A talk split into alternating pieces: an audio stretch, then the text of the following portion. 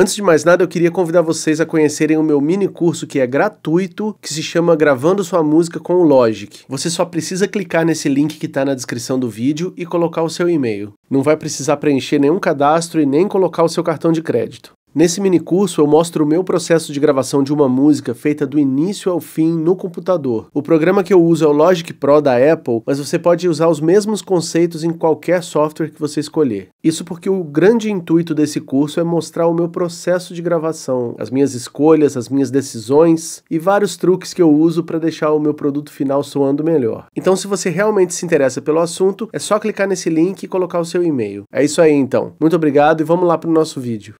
Fala aí pessoal, sou o Daniel Yasbeck. Hoje estou com um programa especial. Eu falo isso todo o programa, mas é porque todos são especiais por algum motivo, mas esse é especial porque é um assunto é, diferentaço e eu espero que a galera se interesse por ele, porque é muito difícil achar um outro fã dessa banda nesse grau que eu achei o nosso amigo que eu apresento agora, Rafael Pertli. Seja bem-vindo, cara. Tudo bem? E aí, Daniel? É um prazer te conhecer, um prazer estar nesse canal aqui. E hoje a gente vai falar de uma das bandas que é a minha paixão e a gente vai desmistificar muita coisa hoje aqui. Isso vai ser fantástico. Bom, a gente, vocês já viram no título do, do episódio aí, que é o Gentle Giant. E assim, é uma banda, eu vou falar rapidamente como eu conheci tá? O que, que significa ali, mas é uma coisa resumida, você faz o mesmo. E depois a gente vai entrar numa lista que a gente ranqueou a discografia da banda, que tem 11 discos de estúdio. E é um ranking de preferência, né? Aquilo que eu sempre gosto de fazer aqui, uma coisa para, velho, se eu fosse recomendar para alguém, eu ia recomendar nessa ordem, né? Ou seja, prestem atenção nas coisas que a gente vai falar. Né? Tem as músicas também, eu vou fazer as playlists de, das preferidas de cada disco. E assim, ninguém é dono da verdade. É... Pode ser que o seu disco preferido seja o, o, o meu lanterninha, porque tem que estar. Tá, algum vai ter que estar tá por baixo. É uma banda com discos ótimos, né, velho? Eu não acho que eles têm nenhum disco ruim, tá? Nenhum disco eu falo assim, putz, esse é foda. Nenhum. Então foi muito difícil fazer. Mas deixa eu só contar rapidamente que o Gentle Giant eu conheci no meu tio, do rock progressivo, blá blá blá. Ele me emprestou não lembro qual foi o primeiro. Ah, não, cara. Foi um amigo. Um amigo lá de Juiz de Fora que me emprestou o disco que a gente chama de Octopus, mas pode ser Octopus, né? dependendo da pronúncia. E, poxa, que começo, né? Peguei esse disco e era uma coisa assim que eu olhava e falava, velho, isso tá muito longe de eu conseguir entender tudo que tem aqui, de eu conseguir digerir. Mas eu ficava forçando, eu ficava ouvindo, eu ficava, eu comecei a gostar daquilo, né? Mas era assim, tudo que eu ouvia e esse disco aqui, ó, fora, sabe? Uma coisa muito longe. Aí depois eu entrei no progressivo, tá, fui me aproximando e aí lá para 98, 99 ali, eu comecei a ir atrás dos CDs na época, não tinha ainda como baixar música, eu fui na galeria, tal, comecei a comprar e fiquei alucinado. Essa é a minha história com a banda Detalhe, eu considero eles a melhor banda de rock progressivo, empatadíssima com Yes. Não tem como desempatar essa briga. São coisas diferentes, mas para mim, se a gente está falando de rock progressivo e bandas que eu gosto mais e que eu considero as melhores, são essas duas, empatadas. E você, como é que foi? Olha, é... boa tarde, boa noite aí. Eu não sei que horário que vão assistir, mas tudo bem, pessoal? A minha forma de como eu conheci o Gentle Giant. Eu tenho um jeito de, de conhecer bandas que eu, eu acho que a maioria dos roqueiros também fazem. Que ele uhum. pega a banda que ele é fã e ele vai buscar encontrar é, quem foi a influência dele. Eu é, teve uma, um período da minha vida que eu era muito fã de Iron Maiden. Eu tenho tudo de Iron Maiden, todos os discos, aquela coisa de fã de Iron Maiden. E aí eu fui buscar quem era a influência deles. Em uhum. todas as, as, entrevistas do Steve Harris tinha Tull, Jethro Tull. Aí eu caí de cabeça em Jethro Tull sem nem nunca ter ouvido nada. Já fui comprando as coisas, fiquei apaixonado. Eu descobri que o Jethro Tull, ele era de um estilo de música que eu não conhecia, que chamava progressivo.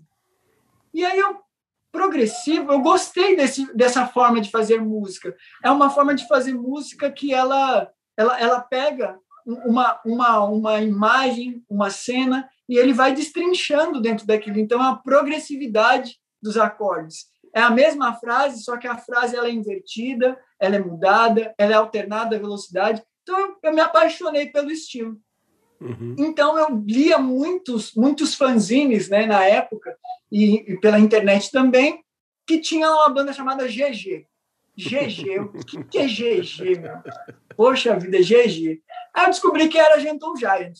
Coloquei no Google Gentle Giant e foi a primeira banda que eu encontrei um show hum. inteiro no Google, no Google Vídeos. Porque todas as bandas têm uma música, tem duas músicas, tem trechos de músicas, tem um clipe. Eles uhum. não, eles tinham uma música inteira, tinha um, um, um show inteiro, que era o show de 1974. Ah, é esse? Não, eu pensei que era aquele Sight and Sound, que é de 77, que é o mais famoso, que é da turnê é o 78. do... É, do, do Missing Piece. É dessa Exato. turnê. Não era esse, não, então? Não, o que, o, o, que eu, o que eu assisti já foi aquela violência absurda que era 1974, a TV alemã de, de Bruxelas. Quem tinha chamado eles para tocar foi o Christopher Nupen, que é um é um, é um compositor, um artista alemão super renomado, uhum. pediu para eles irem tocar nessa Esse nesse canal aí de uhum. TV, né, que é o ZDF, canal uhum. alemão. E aí, de cara, eu começo a ouvir Cogs and Cog e, e aquilo me deixou muito assustado, porque o Jet Total perto deles era tipo era, era muito é, é folclórico. Sim. muito simplista musicalmente. E, e, eles eram é, eles eram muito violentos assim né? É, era uma coisa que eu não conseguia digerir de cara e aí eu fui assistindo eu falei assim não vou assistindo né porque eu ia assistindo é, ia de trem para o trabalho trabalhava em São Paulo ali na Martim Fontes ali pertinho da, da Galeria do Rock sim, pertinho sim. da Augusta e ia no trem e eu assisti inteiro 50 minutos de show cada música era algo que me fazia, tipo, a, cair o queixo. Peraí, esse cara não era o baixista, mas ele tá, ele tá tocando trompete, mas, e aí, por que ele tá tocando violino agora? O xilofone, e, e aquela, aquela mistura, aquela, aquela coisa, eu falei assim, meu, eu preciso conhecer essa banda. Então foi dessa forma que eu conheci o Gentle Giant. Demais, cara. E uma coisa que você acabou tocando agora, que eu ia esquecer de falar. Eu ia esquecer completamente.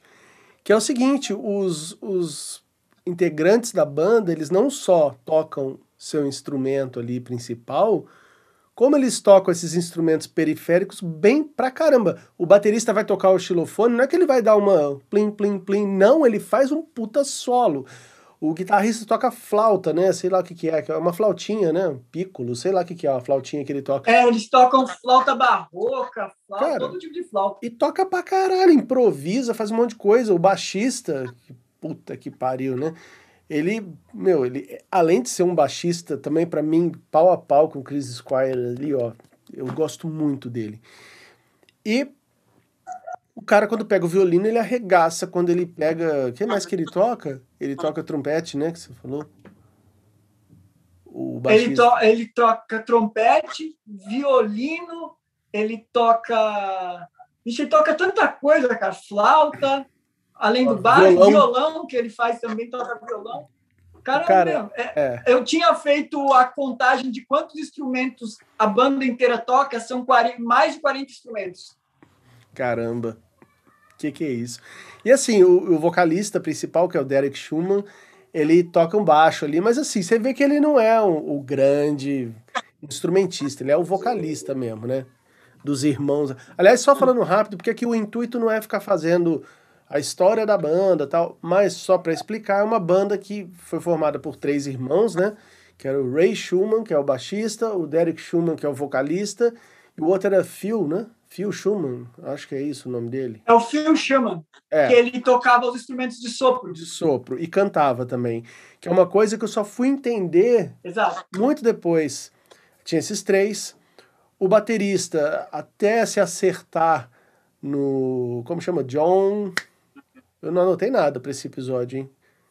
O, o careca. O primeiro é o, Ma o, o primeiro foi o Martin Smith, Sim, o segundo foi o Malcolm Matmore, que fez e o dois terceiro discos. que foi que ele é o Gentle Giant, né? É o John Wither. Isso, John Wither. Eu tinha esquecido o sobrenome dele.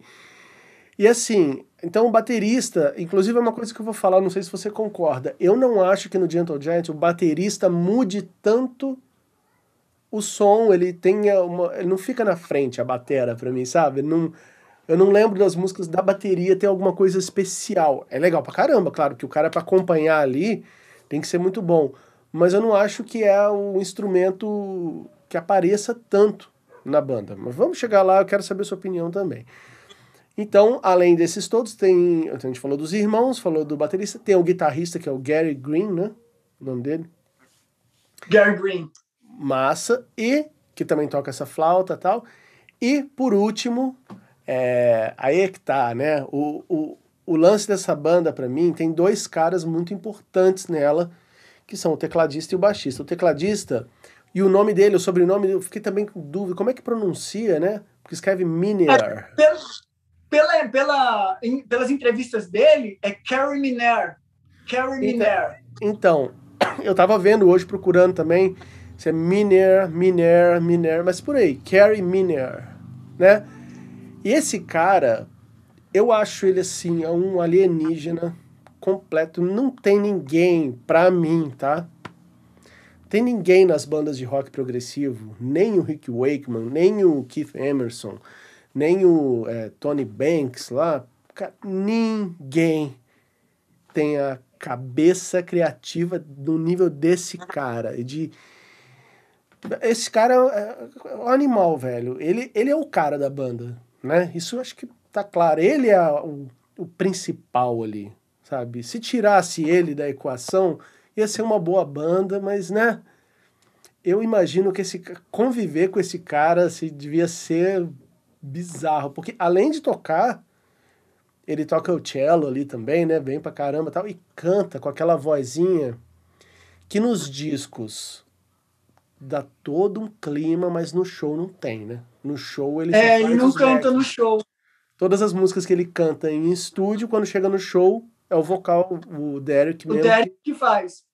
Uma curiosidade só para tirar da frente sobre o Derek Schumann é que ele virou nos anos 80 um olheiro lá de gravadora, um empresário, né, que descobriu o Bon Jovi, descobriu um monte de banda é, Cinderela, sabe? O cara manjava muito, ele foi trabalhar com isso, né? Então tem gente, inclusive num episódio que eu fiz recentemente do AOR lá, o, o Leandro, ele tava falando, ele conhece esse nome Derek Schumann das histórias das bandas hard não do Gentle Giant, entendeu? É, é foda isso, né? Como que o cara fez outra carreira depois. E, Mas e é- dentro do que você e dentro do que você está falando é Hum. muito legal porque nos anos 90 ele se tornou presidente da Roadrunner e ele que descobriu o Slipknot, Caramba, Pantera. cara, Pantera, tipo, verdade. Ver- Verdade, Foi ele que cara. descobriu. E você pensa, né? Ah, o cara do progressivo não vai. Não, o cara sabe, velho. Ele sabe que o Pantera vai dar certo e que é bom, que é especial, né? Mesmo não tendo nada a ver com o som que ele fez a vida inteira.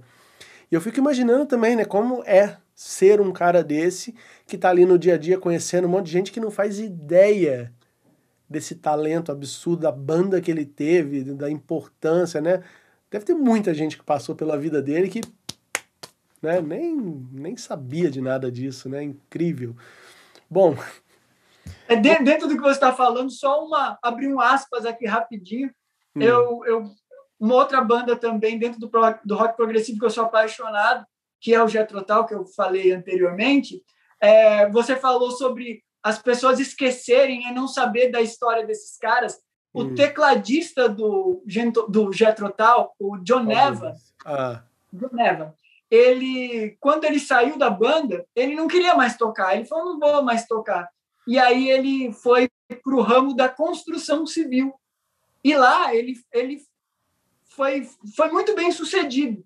Aham. E ninguém conhecia ele. Toda vez que alguém fazia uma entrevista, ele falava assim, "Ah, eu gosto bastante, porque ninguém sabe quem sou eu aqui. Nossa, velho, não sabia dessa, não. Tornou completamente desconhecido. Demais. Quais discos que ele toca do, do Jetro? É, todos até 79. Tá. Que aí entrou o Ed Jobson, né? O Ed Jobson, exatamente. Que fez. É, o Ed só tocou em um disco, o A. Eu gosto, adoro esse disco, cara. Porra. Porra, ele é absurdo. É, é, muita gente não sabe do que, que é o A. Você sabe? Eu ouvi falar, peraí, eu lembro de ter visto que, era, que tinha um significado aquilo, mas falei, eu não sei de cabeça, mas eu já vi isso, sim. Anderson, é. que era para ser um projeto solo do Ian Anderson, e aí os, a gravadora falou assim: não, não, não, não, vai colocar Jethro Tull. Ele falou assim: então coloca aí pelo menos a, minha, a letra do meu nome. Muito bom. Mas vamos voltar ao Mental Giant. Deixa eu dar aquela. Cara, eu percebi que nos vídeos agora eu tenho tossido muito e fica mó alto aqui no. Fica mó. Então eu vou tossir o mais longe possível. E deve ter ficado alto também, mas desculpem aí. Tá? É, é foda, agora a gente começa a tossir nessas épocas, né? Toda vez que você fica resfriado, ih, caralho, será que agora é? Mas não, já, é... já, tem uns um mês que eu tô meio assim, meio, meio gripado, mas vamos lá. Uh, falar também brevemente, já que a gente está falando dos integrantes da banda, não sei se eu já toco nesse assunto agora. Não, vamos deixar, a gente vai comentando os discos e algumas coisas vão saindo, tá? Então, como é que a gente vai fazer? Nossa lista vai começar do 11 até chegar no topo, né? No primeirão. E eu vou começar falando para você o meu 11 disco. Eu acho que já vai sair uma, uma briga entre nós aqui. a gente vai ter uma discussão séria aqui, cara.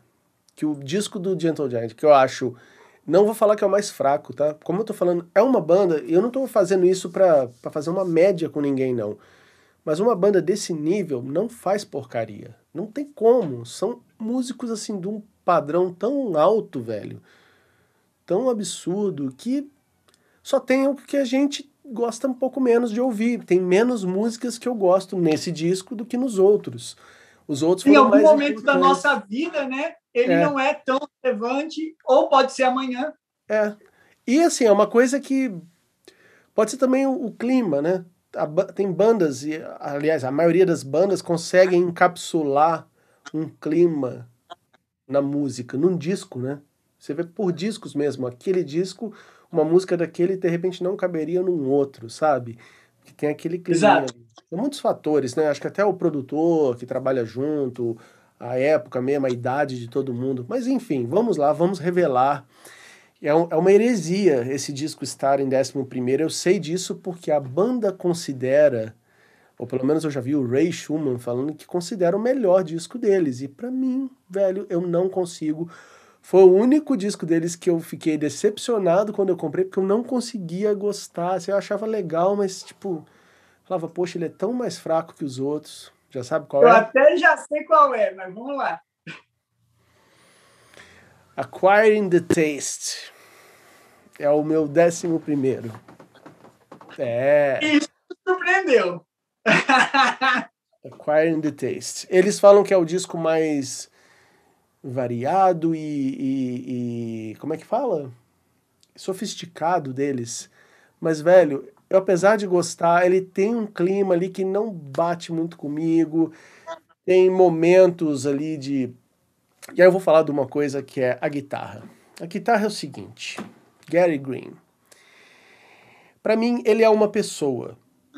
Quando tá tocando um arranjo escrito, uma coisa elaborada na música, ele é um cara absurdamente bom, que eu adoro a guitarra dele.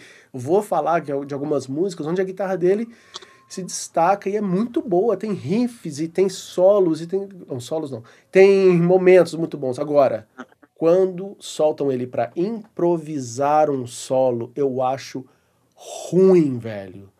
Porque é sempre aquela pentatônica chata que não tem nada a ver com a complexidade da banda. Ele, você já viu, é aquela pentatônica daquele desenho ali, sabe? Que eu falo, não, velho, não tem nada a ver. E tem muito disso nesse, nesse período inicial da banda. Você sabe que fica batera e solo de guitarra, sabe? Assim, isso é uma coisa que para mim destoa completamente. Não tô dizendo que o cara seja ruim, pelo contrário, ele é muito bom. Durante a música, o bicho pega, ele tá fazendo coisas muito mais complexas do que o solo de guitarra dele, entendeu? O solo até dá uma aliviada, né? Então, para mim dá, fica assim, ah, velho, pô, tem tanta coisa que você podia fazer aí mais legal.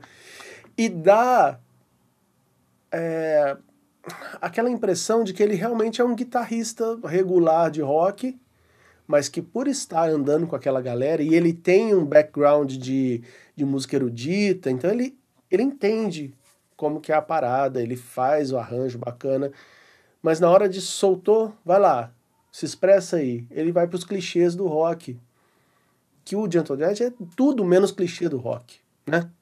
É verdade. Mas nos solos dele, em alguns momentos, principalmente nesse começo, eu acho, ele cai muito nisso. Então, sem, sem me alongar muito mais, ah, para escolher uma música desse disco a melhor, deixa eu pensar, cara.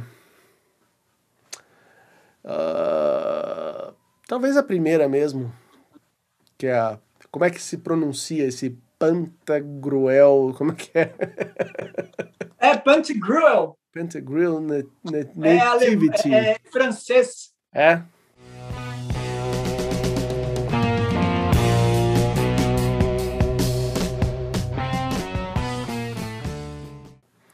A primeira música é a que eu acho mais bacana, assim, ela, ela começa, o disco começa interessante para mim, mas depois vai se perdendo e eu vou...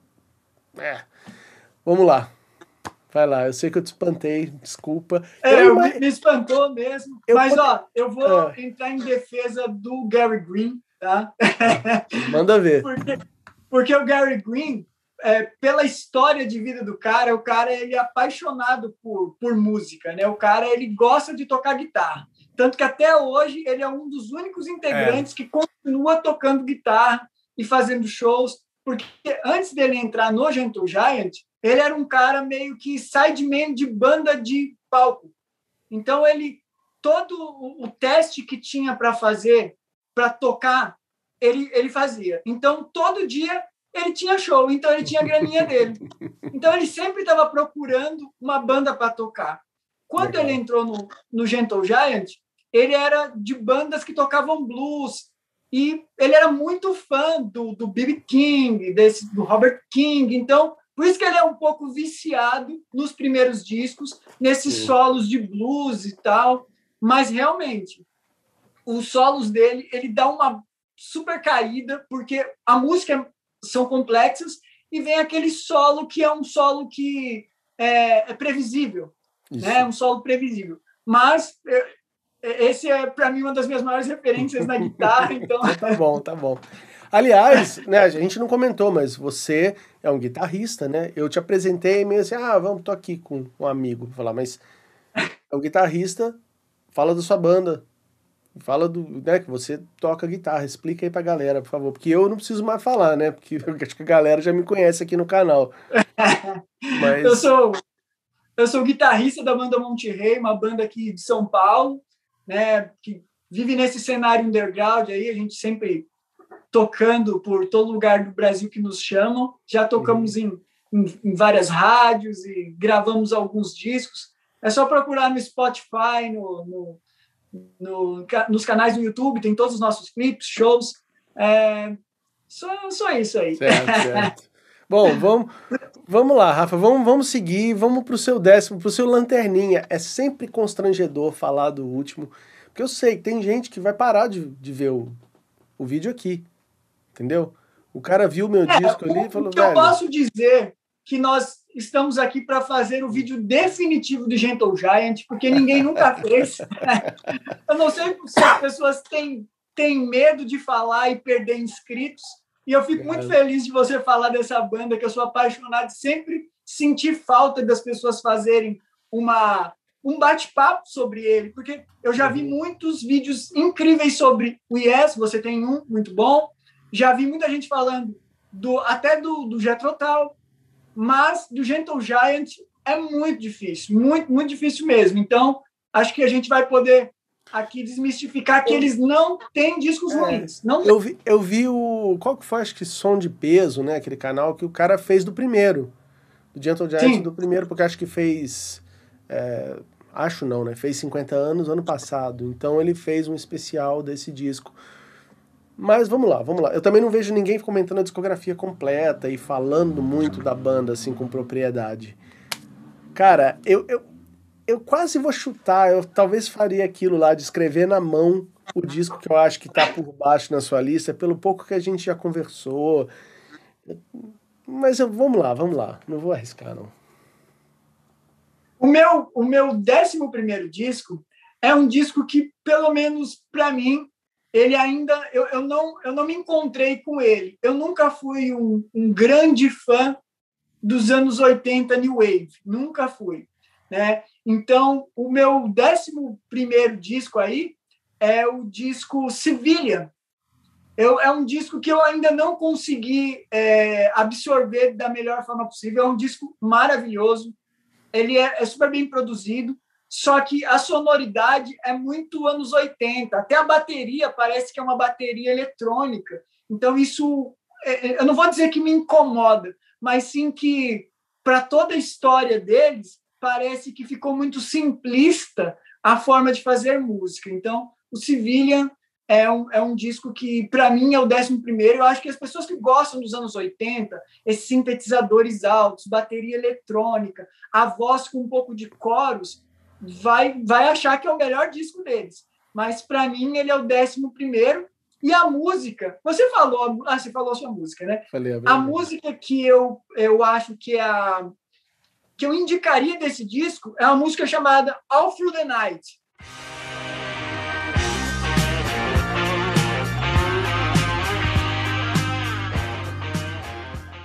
Eu acho que ela tem um riff de guitarra poderosíssimo, bem roqueiro, a forma de cantar é gostosa, é, ela, ela tem uma levada de bateria assim muito boa. E só que o teclado, né, como a gente já falou do Carolina, que ele é, ele é uma estrela, só que ele nessa música e nesse disco específico ele tá bem apagadinho. Mas essa é. música é a melhor desse disco para mim. Eu vou falar dele quando chegar, porque eu vi que você também não falou muito do, do meu décimo primeiro. Acho melhor a gente, né? A gente, ah, beleza, e a gente guarda realmente. Não, não, se você quiser, eu posso comentar. Não, não, não. Quando chegar, acho que fica mais organizado. Quando chegar na minha lista, eu comento sobre ele eu já sei o que você falou aí, beleza. Aí eu até vou rebater alguma coisa ou não, né? Ou concordar com tudo. Vamos lá, vamos ver. Beleza, muito bom, muito bom. Peraí. Tem um, uma coisa, uma curiosidade só, é que a banda já estava meio acabando, né? E aí eles tentaram fazer essa coisa realmente de entrar nos anos 80, de mudar o som de uma forma assim, combinada. E para eles, eu já vi em entrevista isso, que tipo, era isso que tinha que fazer. Não, sabe? Tava muito óbvio, assim, eles tinham que tentar isso. Era esse tipo de som que eles queriam e foram fazer. E, bom, eu acho que muitas bandas... O, o, o, é, esse, esse final dos anos 70 e anos 80 para eles, é, eles, eles já, já viram que já tinha mudado a, a, a forma de fazer música, a visão. Eles tentaram fazer o melhor que eles podiam para a musicalidade da época pensar que estava ali o dance music no final dos anos 70, entrando esse new wave nos anos 80 de cabeça, eles não iam para o heavy metal, eles não iam para um outro, eles não iam para o pop. Então eles tentaram fazer ali até é, para mim tem um link da, do vídeo anterior que você fez do AOR. Eu acho que eles tentaram ir nesse universo aí, porque é. era o que mais cabia a eles. Uhum. Então, eles tentaram fazer o melhor que eles podiam nesse universo, mas uhum. eles não conseguiam fazer mais daquele formato antigo, porque o próprio mercado musical já não permitia, porque não absorvia mais aquele tipo de som tão complexo. Sim, teve uma reação muito muito forte ali, né, contra isso, com o lance do punk ali na Inglaterra, né, porque eles são ingleses, a gente nem falou, mas é uma banda inglesa, como a maioria dos progressivos, né, essa leva de progressivos aí, Genesis, Yes, Emerson Lake Palmer, Jethro Tull, é tudo em inglês, né? E, Sim. E o punk veio, inclusive influencia um pouco, tem uma coisa que vai, eu vou falar mais pra frente aí, que é uma coisa até meio, meio ridícula, assim, cara. Vamos ver se a gente concorda. que, que tem a influência do punk ali, né? Bom, a influência não, a influência dessa, dessa nessa reação, né, do público a eles, aí motivou eles a fazer um lance ali, mas tudo bem. Ah, mas agora que a gente vai ser polêmico, viu? Porque eu falei para você que a gente ia desmistificar muita coisa nesse vídeo. Vamos lá. O Ó, Ray Schumann, é. ele era fanático por punk. É, então, tá certo. Mas, mas, assim, a coisa. É, você sabe que teve essa, essa reação. É, esse asco que a galera, no público no geral, teve pelo conceito do progressivo. Como teve, eu sempre falo, é a mesma ladainha que eu sempre falo, né? Do, o grunge matou o, o hard ali, né? O glam porque estavam cansados daquele exagero e as bandas de progressivo começaram a ficar aquela coisa exagerada e veio um movimento contrário e abafou aquilo tudo. Apesar do cara curtir e tal, mas como uma banda do movimento progressivo, eles sofreram uma parada, um baque, né?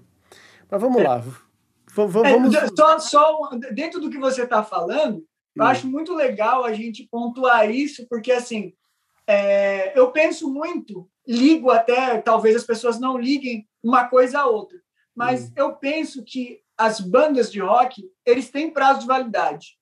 Tem prazo de validade. Acho que os Beatles, eles são os Beatles exatamente porque foram 10 anos.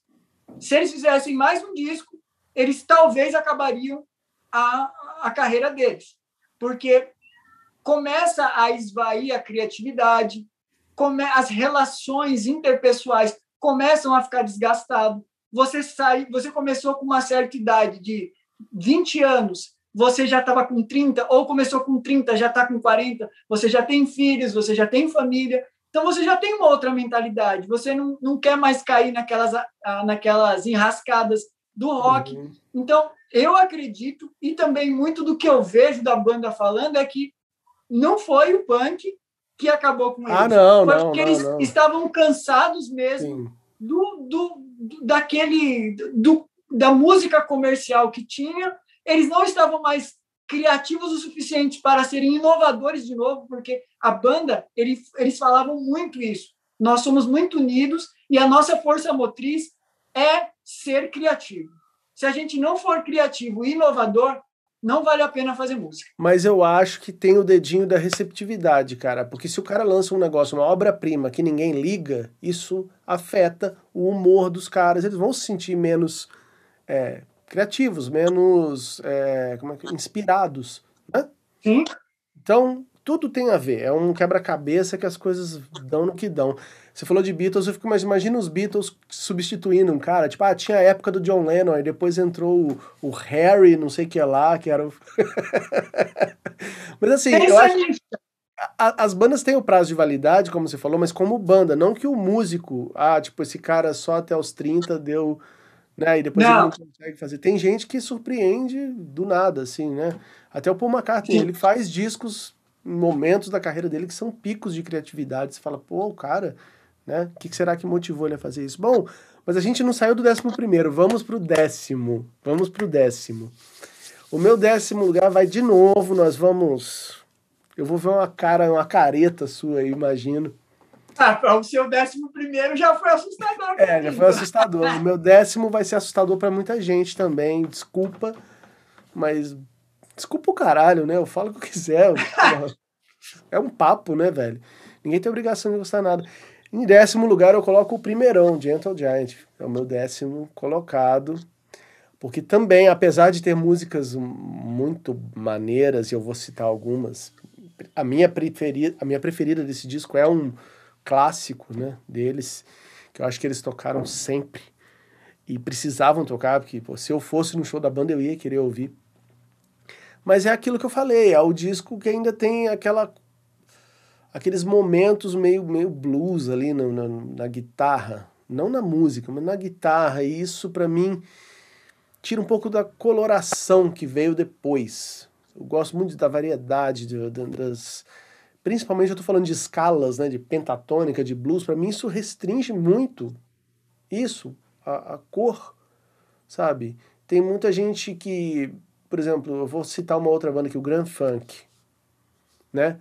Para mim, os melhores discos deles são esses do meio da carreira deles, para ali do meio dos anos 70 para frente, que tem mais isso, tem mais harmonias, tem a melodia, ela é trabalhada de um jeito que não é aquela coisa mais mais enraizada no blues, que são os primeiros, entendeu? Blues rock, né, sei lá.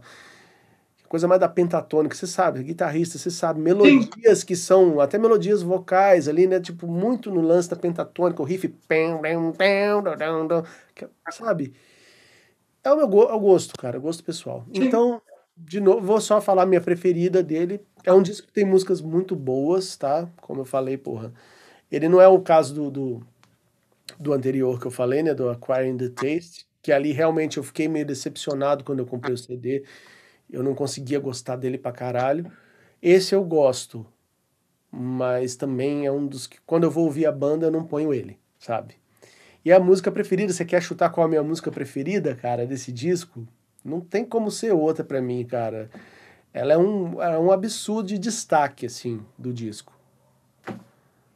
Olha, eu, eu, eu até imagino, mas eu não vou arriscar, não. não? Bom, é a segunda, Funny Ways. So much of a boy, but in my own funny ways I find I learn. Poxa, essa música é demais. E eu só descobri muito depois que quem canta é o Phil Schumann, né? Eu achava que era o Carrie que cantava, porque é aquela voz mais de falsete. Não é falsete, a vozinha menor, né? limpa. Isso. Não é falsete, não, é uma voz limpa. Vai pro falsete às vezes. E eu fiquei surpreso quando eu vi que não era ele, porque nos discos seguintes, as músicas com esse clima, o Carrie que canta. Exato? Exatamente. É? Eles conseguiram encontrar um novo formato depois da saída do Phil. E o Phil ele era muito essencial para a banda mesmo, assim, por nesse período que ele passou os quatro primeiros discos. Uhum. E as músicas dele são muito bonitas mesmo. Funny Ways é realmente uma estrela dentro desse disco. Ela é uma música muito fora daquele disco ali. Ela é muito fora da caixinha mesmo. Ela é muito bonita e é um clássico da banda. Maravilhosa. Bom, fica aí então, meu décimo lugar. Vamos pro seu. Ai, ai, o cara é doido, mano. eu acho, ó, eu vou falar. O seu o é. fato de você colocar o Civilian em último, eu entendo, eu já estou começando a entender uma lógica e imagino que, que a, sua, a sua parte de baixo ali esteja recheada desse tipo de coisa. Mas vamos ver, vamos ver, de repente você me surpreende também. É, eu acho que esse daqui que eu vou falar agora pode te surpreender um pouco, porque assim, tem muita gente que acha que é o melhor da banda. Diz que esse é o melhor, que é a fase mais é, complexa, a, a banda estava no auge de inspiração, mas eu, Caramba, eu ainda não consegui, não consegui de verdade absorver esse, esse álbum assim, falar assim, meu, vamos, vamos, vamos ouvir, gente, eu já tem que ouvir esse, que eu ainda não consegui. Eu acho que ele até chega a ser um pouco exagerado, tanto que nesse disco tem a música que eles dizem em todas as entrevistas que foi a música mais difícil deles terem gravado, que tem 32 vozes. O disco é o Interview, de 1976. Eu, eu não consigo gostar tanto dele. Eu acho ele meio irregular. A música que eu falei de 32 vozes é Design. Ah, eu, não, eu não gosto muito quando eles saem de uma música muito legal, que é a primeira, e vão para um reggae que eu acho que é um reggae, um reggae meio forçado, assim, meio trazendo o que estava rolando na época, assim, né? Porque várias, várias outras bandas também fizeram isso. O, o próprio Elton John também trouxe um pouco de reggae, gravou um disco na Jamaica. E eu acho que esse lance deles tentarem forçar uma barra me incomodou também um pouco. Mas é um disco bom tem a minha música preferida desse disco e é uma das melhores músicas deles. Tá dentro, de, dentro desse disco, se chama Another Show.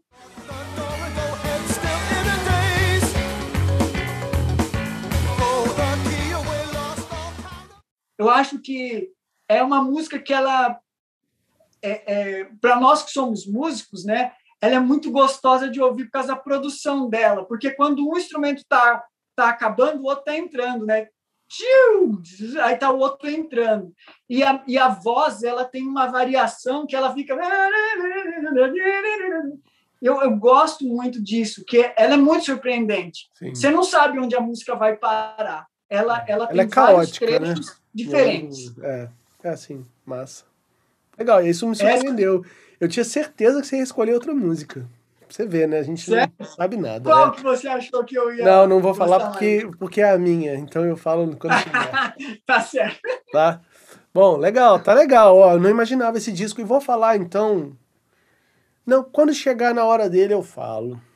Quando chegar na hora dele eu falo uma coisa, uma coisa interessantíssima.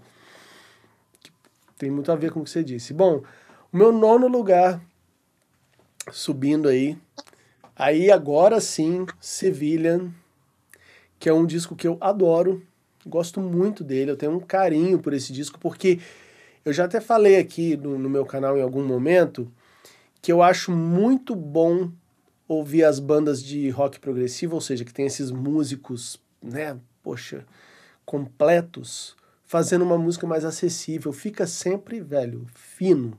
Fica demais, Verdade. eu adoro é o melhor tipo de pop para mim é o feito pelas bandas de rock progressivo. Tem gente que acha uma heresia, tem gente que fala, os caras traíram o movimento, né? Porque agora estão fazendo lá o mas velho, esse disco é é isso que eu falei, eu gosto de ouvir aquela banda, aqueles músicos tocando uma música pop, só que com uma sofisticação que não tem na música pop. Não tem, tanto que não bateu, não pegou, né? Não, não tem aquele refrão, aquele refrão debilóide, assim, que todo mundo, ó, oh, sabe, de duas notas. Não tem. São coisas mais elaboradas. E assim, é muito difícil falar a minha música preferida dele, porque existem duas versões, né? Tem a versão que tá no Spotify e tal, e tem a versão que eu tinha em CD que tinha uma musiquinha a mais. Não sei se você tem esse. Tem uma música bônus, chama Heroes No More que era a minha preferida, mas eu não vou colocar ela não. Eu vou, vou, eu vou de number one.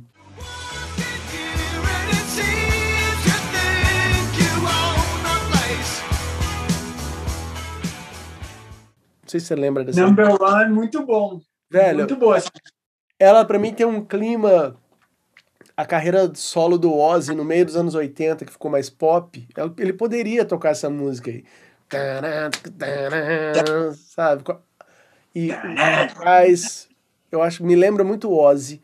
Mas tem outras músicas nesse disco, tipo uh, I Am a Camera. Nossa, eu adoro aquilo, é demais. Ela é muito divertida, é uma música maravilhosa. É.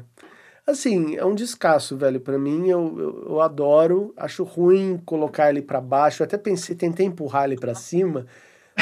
Aqueles que estão para cima, eu não consigo empurrar para baixo, entendeu? Tem essa, né? Essa é a dificuldade de fazer a lista, é essa. E fico com pena porque ele foi o seu, seu último e agora está também baixo na minha lista, né? Então, pode ser que quem esteja vendo esse episódio vai achar, ah, esse aí nem vale a pena, mas vale, cara. É um disco muito bom, muito agradável. Eu acho que é isso. A banda não tem. Você viu, a gente falou de um disco que está numa posição, é, vamos dizer assim, que quase lanterninha do, da nossa lista, mas a gente é apaixonado pelo disco mesmo assim. É um disco muito bom, é um disco gostoso de se ouvir. É que daqui a pouco vai vir só pedrada. Nossa, é, é disco que você coloca e você não, não consegue trocar. Eu não mesmo consegue. fui por muito tempo lá o seu tio progressivo lá, porque eu era o doido que ia nas festas dos amigos lá, todo mundo jovem, e eu metia você lá colocava. Passion Play. Cada um tinha que colocar uma música. Eu colocava a peça. que aí durava a festa inteira. 40, né? e só eu ficava lá viajando. Pode crer, mano. Bom, vamos pro seu, a sua nona posição aí da sua lista. Eu tô curioso. Dá uma dica Olha, antes, vamos ver, vamos ver se eu consigo é, adivinhar. Ah, eu acho que você já percebeu que eu gosto de, de, dessas paradas um pouco mais antigas, então você já sabe que os, os mais modernosos vão estar eu, aí no final, né? Vão estar aí. Só que eu, como eu já disse, eu sou muito apaixonado por essa banda. Muitas coisas dela marcaram momentos da minha vida. Então, colocar eles nesse esses rankings altos parece que a gente está colocando em posições ruins, mas não é. É porque eu acredito que isso daqui é um, é um é grande ranking que é melhor do que qualquer outra coisa. Mas, enfim, a, o meu disco nono é o Missing Peace. Eu adoro esse disco de paixão. Gosto muito da, do, do, dessa a limpeza que eles fizeram no som deles. Eu acho que ele ficou moderno, ele ficou bonito, mas é, tem algumas músicas ali que, que eu acho que que, que acho que eles forçaram a barra de novo. Né? Eu acho que sempre quando uma banda tenta forçar a barra, principalmente aquela música lá que é punk, eu acho que. É que eu ia falar, Até... eu ia deixar para falar quando ele aparecesse. É. é, aquela música punk, eu acho que ela. Ela, ela destoa muito do disco. Ah, Aquele, é sofrível, a... é sofrível é. cara. É a, coisa, é a pior coisa que eu já vi eles fazendo. Porque é para ser engraçadinho ainda, né? Oh, a gente vai tocar o. Eles não sabem tocar punk. Aquilo não é punk, aquilo é um negócio ruim, é um rock esquisito, velho. Uh. É, tanto que no, no, naquele show de 78, o Silent Song, é, fica muito nítido que eles estão meio é, é, assim, meu, o que, que a gente está fazendo? Fora que as guitarras eram limpas. O Carminer tocando guitarra com um captador do meio, guitarra limpa, trem, trem, trem, trem. Nossa, tipo, tocando punk, tipo, não, não, não, não funcionou, não, não, não, não pegou, não pegou é. ninguém, ninguém. Então, é, eu acho que ela tem os momentos. Esse disco é aquele momento de, de, de, contemplar o Gentle Giant de uma forma mais sensível. Ela não é de uma. É, contemplar de uma forma técnica, com tanta variação, mas sim uma sensibilidade de, do, de músicas quase, vamos dizer assim, que de amor. Eu acho que é sensibilidade da idade, sabe? A gente sim, vai sim. amadurecendo, a gente vai entendendo um pouco dos nossos próprios sentimentos, dos nossos demônios. E eu acho que esse disco aí, ele, ele me dá uma acalmada, assim, sabe? É um disco muito bom. Tanto que o, a música que eu mais gosto chama As Old as You're Young.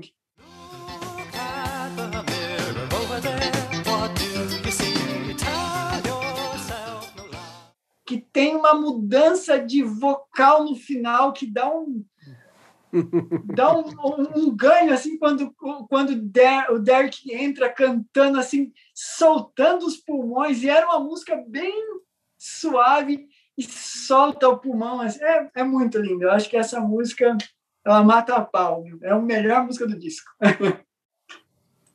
Beleza. Vamos ver o que eu acho desse disco quando ele aparecer né? Será que ele é o próximo Aliás, eu estou fazendo uma coisa na minha lista, ela está aqui, né, ordenada, e eu estou colocando a colocação da sua, para depois eu ir lembrando. Tá meio invertido as nossas, né? Não, não, tá não. Não, nem tanto, vai, nem tanto. Vamos lá. Eu estou agora na minha oitava colocação, né? Aí sim, eu vou, a gente vai ter a primeira, não, a segunda repetição, né? Porque a gente já repetiu o Civilian, né? Já apareceu na lista dos dois. No meu vai vir um interview, que é o seguinte, cara. Aí eu falei que eu ia comentar um negócio interessante. Quando eu fui fazer a lista, eu ia colocar ele por último. Né? E assim, eu, por isso que eu falei, ah, ele ficou em décimo na sua lista, então de repente não sou só eu que tenho uma estranheza com esse disco. Beleza. Mas eu não sei se você chegou a conhecer, existe uma coletânea, eu não sei o nome dela, não tô com ele agora, que eu tinha em CD. Era uma coletânea que era só desse período do Freehand até o, até o Giant for a Day.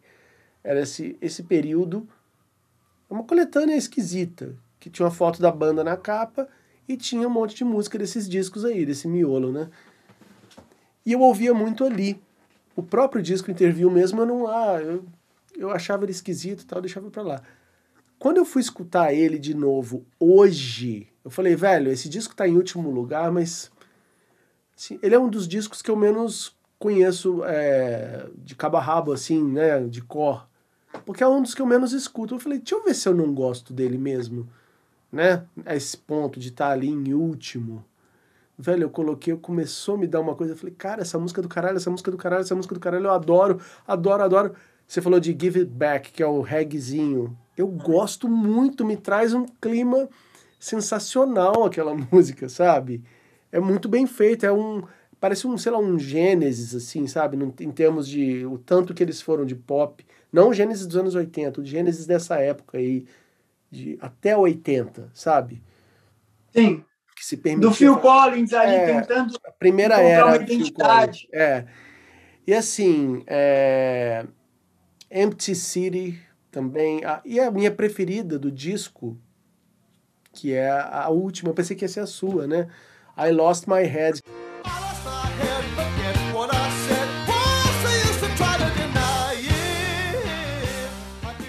Que eles, poxa, eles faziam. Ela é um clássico. Faziam uma emendada com uma música de outro disco, né?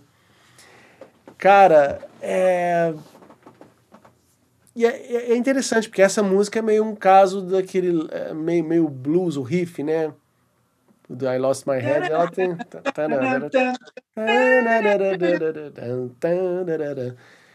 Mas eu gosto demais, cara. E ela, e ela tem dois momentos muito distintos ali nela também, que. É a voz do Carrie. É, é muito é. bonitinha ela. I lost Nossa, velho.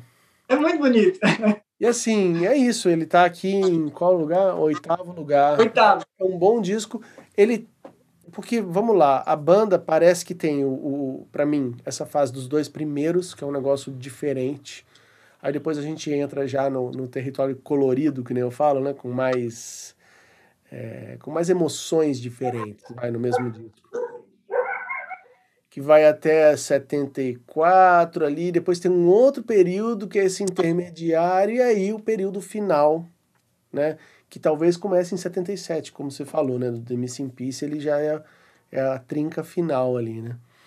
Mas é isso, é um, é um disco que eu acho que ele, ele é diferente já e, e, e dá para ver o Gentle Giant num arco assim, que esse disco ele já é mais um pouco mais acessível e com, querendo fazer as coisas do The Missing Piece do que o anterior, que é o Freehand, né? Então, mas é isso, vai, é, um, é um disco bacana, porra, acho que a oitava posição já é uma posição digna, né? Estamos falando de 11. Porra!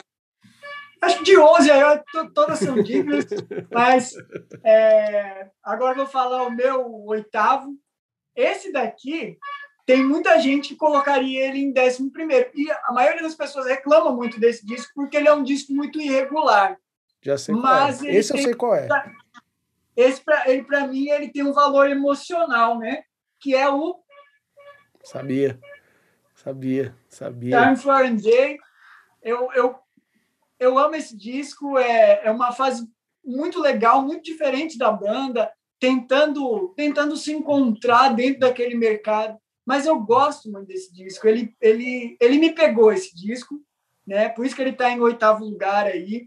E para mim, é, eu acho que é uma das letras mais bonitas que eu já vi de bandas, que é a do Words from the Wise.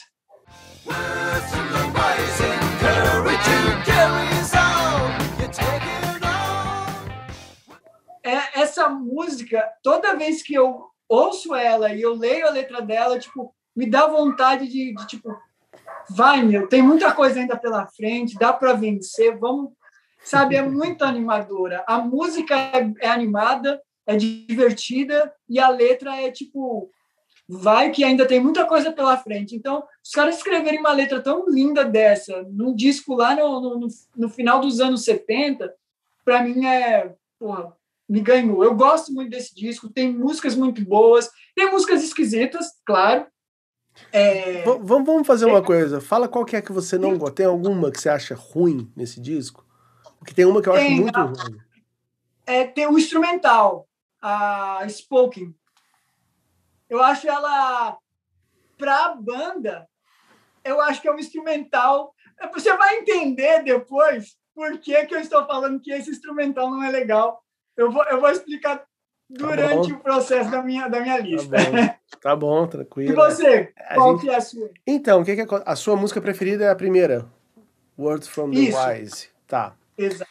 Então é o seguinte, aqui a gente vai ter uma coisa, acho que vai ser. Talvez aconteça mais vezes agora, que o seu oitavo lugar, vou até escrever aqui, é o meu sétimo, né? Que é esse disco também. Ah. Giant for a Day. Que muito tempo eu achava que não, esse é o pior. Depois eu falei, que pior, velho. Ó, a primeira música é excelente. E ela tá numa, numa uma rotação. Eu não sei se ela tá aqui diferente, um pouquinho para cima. Ou se na coletânea que eu tinha ela tava. Eu sei que era diferente. A versão da coletânea que eu conhecia mais, ela é diferente dessa. Uh, thank you.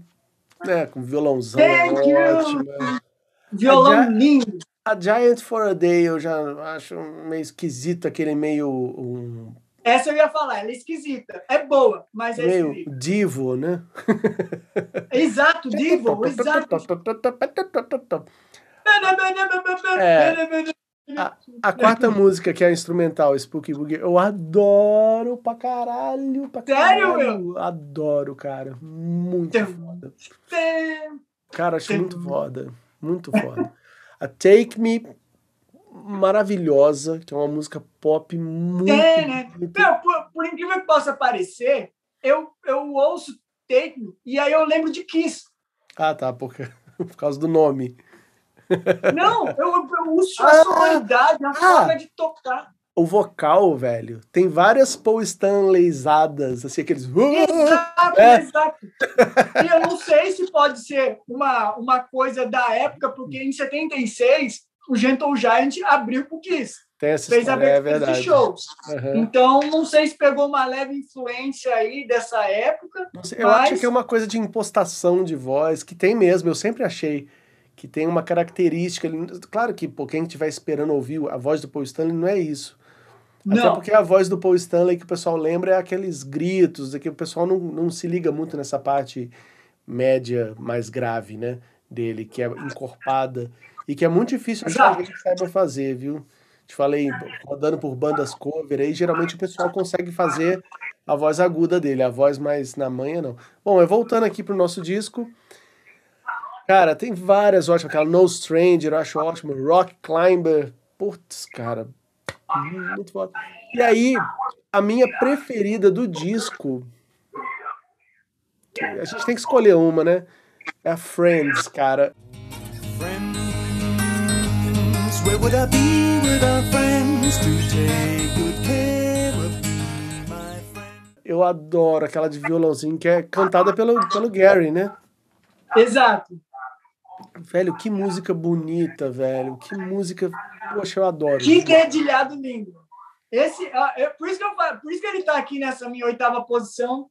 E, e é muito digna, porque é um, é um disco maravilhoso, maravilhoso. É, é muito bom esse disco. Agora, tem uma música que eu não gosto aqui, que eu acho, pelo menos, é- acho ela cafona. Cafona. Cafona é aquela It's Only Goodbye. Com aquele começo. Eu falei, velho, que que é isso, cara? Eu lembro que eu fiz um. um na minha faculdade, eu fiz um trabalho que era. Tá rolando algum som aí? Alguma, veio, veio uma voz alta aqui. Bom, na, na minha faculdade. Eu cortei o meu som porque isso é home office, né? Então Ah, sim, pode crer, pode crer. tá, tá, tá uma, um vendedor de pão aqui, desculpa. Ah, não, tranquilo, tranquilo. Então, desculpa. Na minha faculdade eu fiz um trabalho sobre rock progressivo, tá? É a faculdade de música, né? E eu explicava tudo e eu fiz uma entrevista com meu tio, que ele sabia muito, né, dessa coisa. E na época que na internet ainda não tinha tanta informação disponível assim. E eu lembro que eu era um trabalho que tinha uma parte em vídeo também, né, que eu ia colocando, eram fitas ainda. Eu ia falando, eu apresentei o trabalho, lia muita coisa e colocava os exemplos ali. E para exemplificar essa leva do final dos anos 70 das bandas meio perdidas, porque antes eu coloquei uma outra música, né? Ó, Gentle Giant, é isso aqui, ó. Pá. Aí todo mundo, nossa, né? Que coisa doida, complexa, inovadora. E aí eu coloquei essa, depois, olha o que virou. Aquela banda, lembra aquela banda lá? Aí bota essa música muito brega, velho. Pra mim, essa eu tiraria ela do disco. assim, Eu sempre pulo, sempre, sempre. Acho ela muito ruim. Mas o disco inteiro, praticamente, todas as outras eu acho fantásticas. Bom, Olha, eu gosto muito dela. nossa, eu acho ela muito ruim, que é sério. Acho, acho bonitinha, eu acho uma música bonitinha. Eu não. Verg. Vamos lá. Seu, seu sétimo lugar fica por qual disco? Olha, sétimo lugar é um disco que foi uma, uma mudança da banda. Eu acho que eles. É um disco incrível. É que eles estavam tentando se encontrar, que foi o primeiro disco da saída do irmão, do Phil, que é o In the Glass House. Ele está em sétimo lugar aí para mim. Ele é um disco muito bom. Eu acho que ele tem algumas. é, é, al- algumas músicas que eu acho que ela tá meio meio perdida ali, mas mesmo assim é um disco incrível, tanto que eu vou até me permitir aqui falar duas músicas que são importantes dele, que eu não consigo falar uma, então que eu acho que é o Experience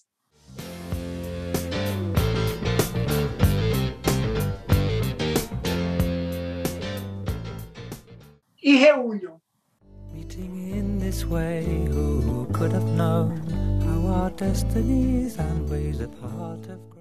uma música que é completamente progressiva, essa visão variada, cheia de mudanças, cheias de intensidade, de variação, e uma outra que é muito mais é, sensível, só que não menos progressiva também. Então, aí o In the Glass House, eu amo esse disco, acho ele foda. Foi de lado B, hein? Nas músicas. Interessante. Do lado B. Interessante. Bom, é, estamos agora, foi o seu sétimo, né?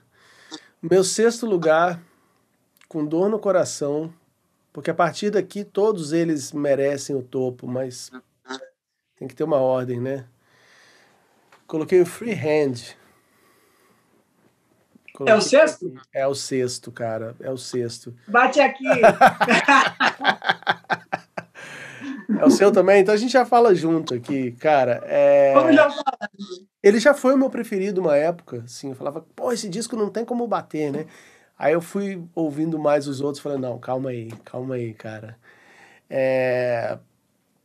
Eu achei ele, assim, cara, um disco que tem On Reflection, né? Que música bacana, né, cara, elaborada.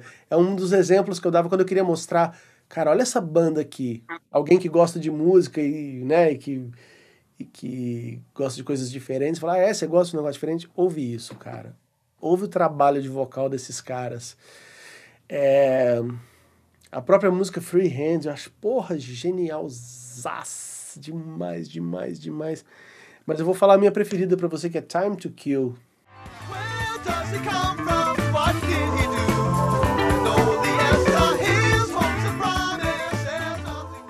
Nossa, eu adoro Nossa! música, velho. É fantástica essa música. Nossa senhora. Pronto. Puta, Foi pro lado mesão agora você. É, é, sempre foi ela.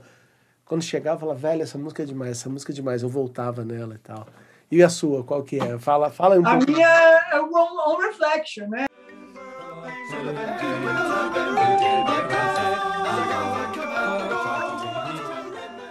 Porque ao vivo, eu acho que é a melhor música de execução ao vivo deles. Eu acho que ela até ganha uma personalidade melhor ainda que no próprio disco. Adoro ver a mudança de instrumentos quando eles estão tocando essa música. Então, mostra uma, um comprometimento da banda com a própria arte.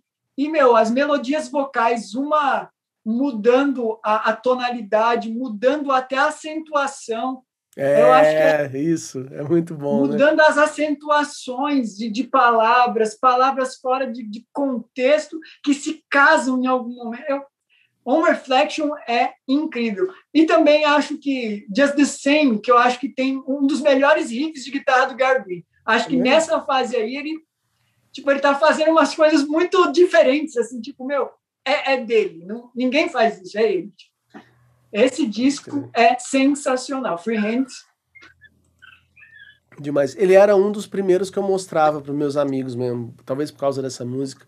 Quando eu queria impressionar alguém, eu falava, ó, ouve aí, ouve aí. Mas vamos lá. Vou pro meu quinto lugar agora, né? Colocação... Agora vai, algumas vão bater aí, algumas vão bater. É, mas eu acho que esse aqui é um que não vai, porque ele já apareceu na sua. Né? Ah, tá. Que é o The Missing Piece. Pra mim, ele é o quinto lugar, cara. E durante muito Uau! tempo, ele tava mais alto ainda.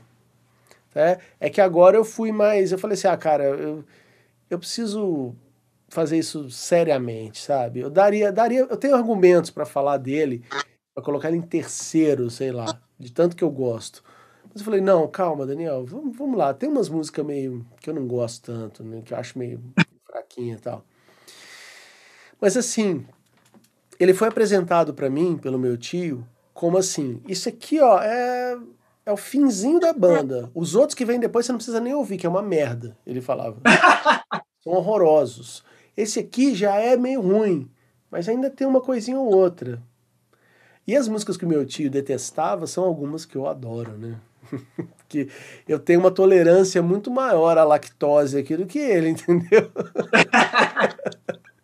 Então, velho, nesse disco, é, a, a música brega do disco, pra mim, ela é sensacional, que é a segunda, né? A balada I'm Turning Around, aquela modulação do nada, velho, eu, eu adoro essa música, mas não é a minha preferida, tá? Porque ela seria... Falando nela, Ah. só uma. Enquanto você está falando, só uma, um parentezinho. No, no, no ao vivo, Sign Song, eu acho incrível. Porque assim, eu gosto muito quando vejo banda errando. Porque mostra que são de eles tão verdade. É, que são de verdade.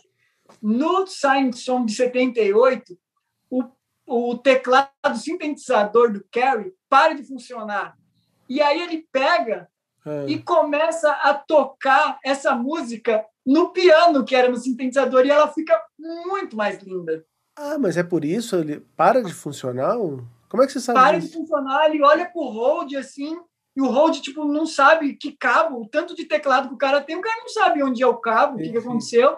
E aí É ele pisa lá no pedal e, e não consegue, aí ele vai e muda pro piano. E Entendi. começa a tocar ele no piano. É que ali é aquele piano elétrico, né? Que é o Exato. de churrascaria, né? O piano de churrascaria que eu falo. O teclado de churrascaria. É, mas vamos lá, a minha preferida desse disco é a última, For Nobody. Acho.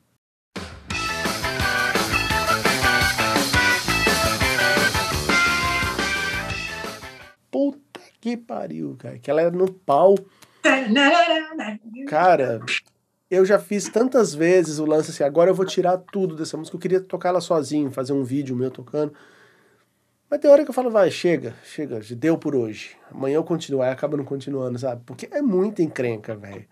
É muito cheio de coisa, de... é muito, muito, muito. Mas é muito legal também. Eu acho ela fodaça. Os vocais, né? Acho que eu desistia quando chegava na hora dos contrapontos lá de vocal. Eu falava, meu Deus, é muito complicado. Tem um site, eu não sei se você. Você já deve ter visto, eu esqueci o nome dele agora, que é quase o site oficial da banda. Não é da banda, mas é um site de fãs que é muito completo. E tem, cara, na seção de. não sei se- acho que é MIDI, não sei que tem todas as partituras, velho. Todas não, mas tem muitas músicas. Então, por exemplo, essa eu lembro que eu peguei pra destrinchar os vocais, porque só ouvindo você fica doido, cara. Tentando separar uma voz da outra, porque elas cruzam, tudo.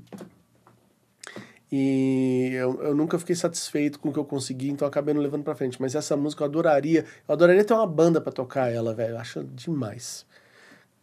Nesse, é, é, é, o legal da gente fazer uma lista e as músicas estarem, e, e os discos estarem em posições diferentes, é porque a gente pode comentar de novo do mesmo É, disco. Né? verdade, verdade, verdade. Eu vou fazer um comentário, assim, rapidinho. Eu amo Two Weeks Spine. Eu acho, meu, abertura de disco muito, muito da hora. E nesse disco tem uma música que eles forçam uma barra, mas eu acho que fica boa. Qual? Que eles tentam ir para o universo dance music, que é Mountain Time. É. hum, Eles tentam trazer o universo o- e, e os vocais femininos. É uma música que tem vocais femininos. Verdade. Então, é, eles tentaram trazer o Dance Music ali de 77, 78, e eu acho que funcionou nessa música. Diferente do reggae lá, mas Sim, essa funcionou para mim. É. Tem uma música, você falou da Memories of Old Days, não, você falou uh, As Old as You're, You're Young, né? Mas a Memories of Old Days, ela tem um clima meio funny ways pra mim, ela porque é aquela coisa de violão, eu acho. Acho que ela tem no show também, não tem? Acho que eles tocavam ao vivo ela. Acho Sim. ela muito, muito bonita também. Merece um destaque. Mas vamos lá, vamos subir. Agora é o seu quinto. Meu quinto lugar é o primeiro disco deles conceitual mesmo, que eles falaram, não, agora a gente vai contar uma história. É, todo mundo aí está contando história, então a gente vai para essa brisa também. Vamos falar de uma história de três amigos que se conheceram na escola e cada um foi ter a sua própria profissão e na idade adulta eles se encontraram para poder falar o que foi a vida, essa separação e depois se reencontrar num outro momento de vida, que é o Three Friends.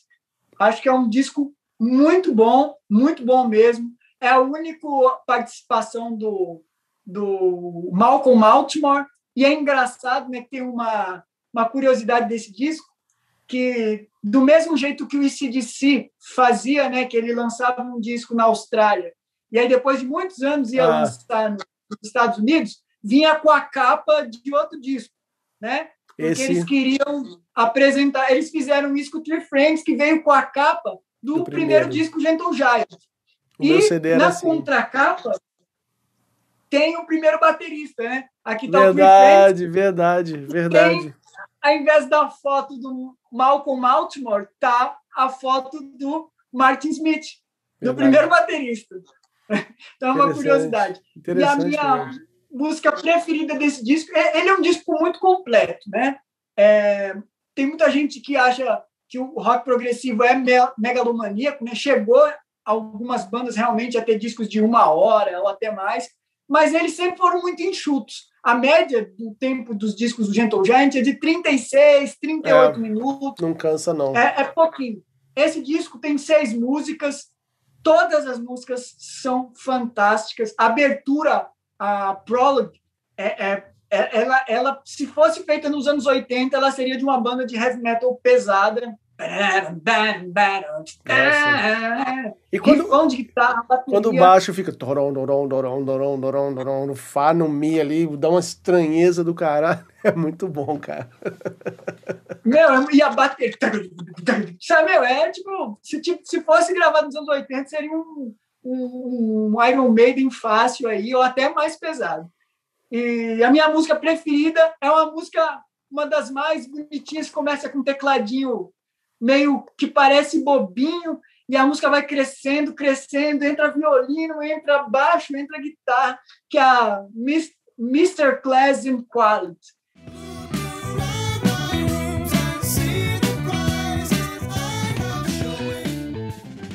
Eu acho essa música. E tem um riff fantástico, que ele, ele faz as variações e a voz entra no meio das pausas do, do- do- Sim. da- das notas. Então, eu acho que é uma música muito, muito fantástica. Esse, essa é a minha quinta posição. Tá certo. Deixa eu marcar aqui na quinta sua. Ele é o meu próximo, é o meu quarto lugar. Minha quarta colocação é o Three Friends, que durante um tempo também eu falava, velho, esse é o melhor. Eu falava, cara, esse é o melhor disco deles. Tal. Aí depois eu falei, não, tem alguns que não tem como ficar para baixo. É que a experiência de escutar esse disco, você acaba ele pensando, velho, esse é o disco mais foda, eu quero ouvir de novo, sabe? É, a primeira é a minha preferida,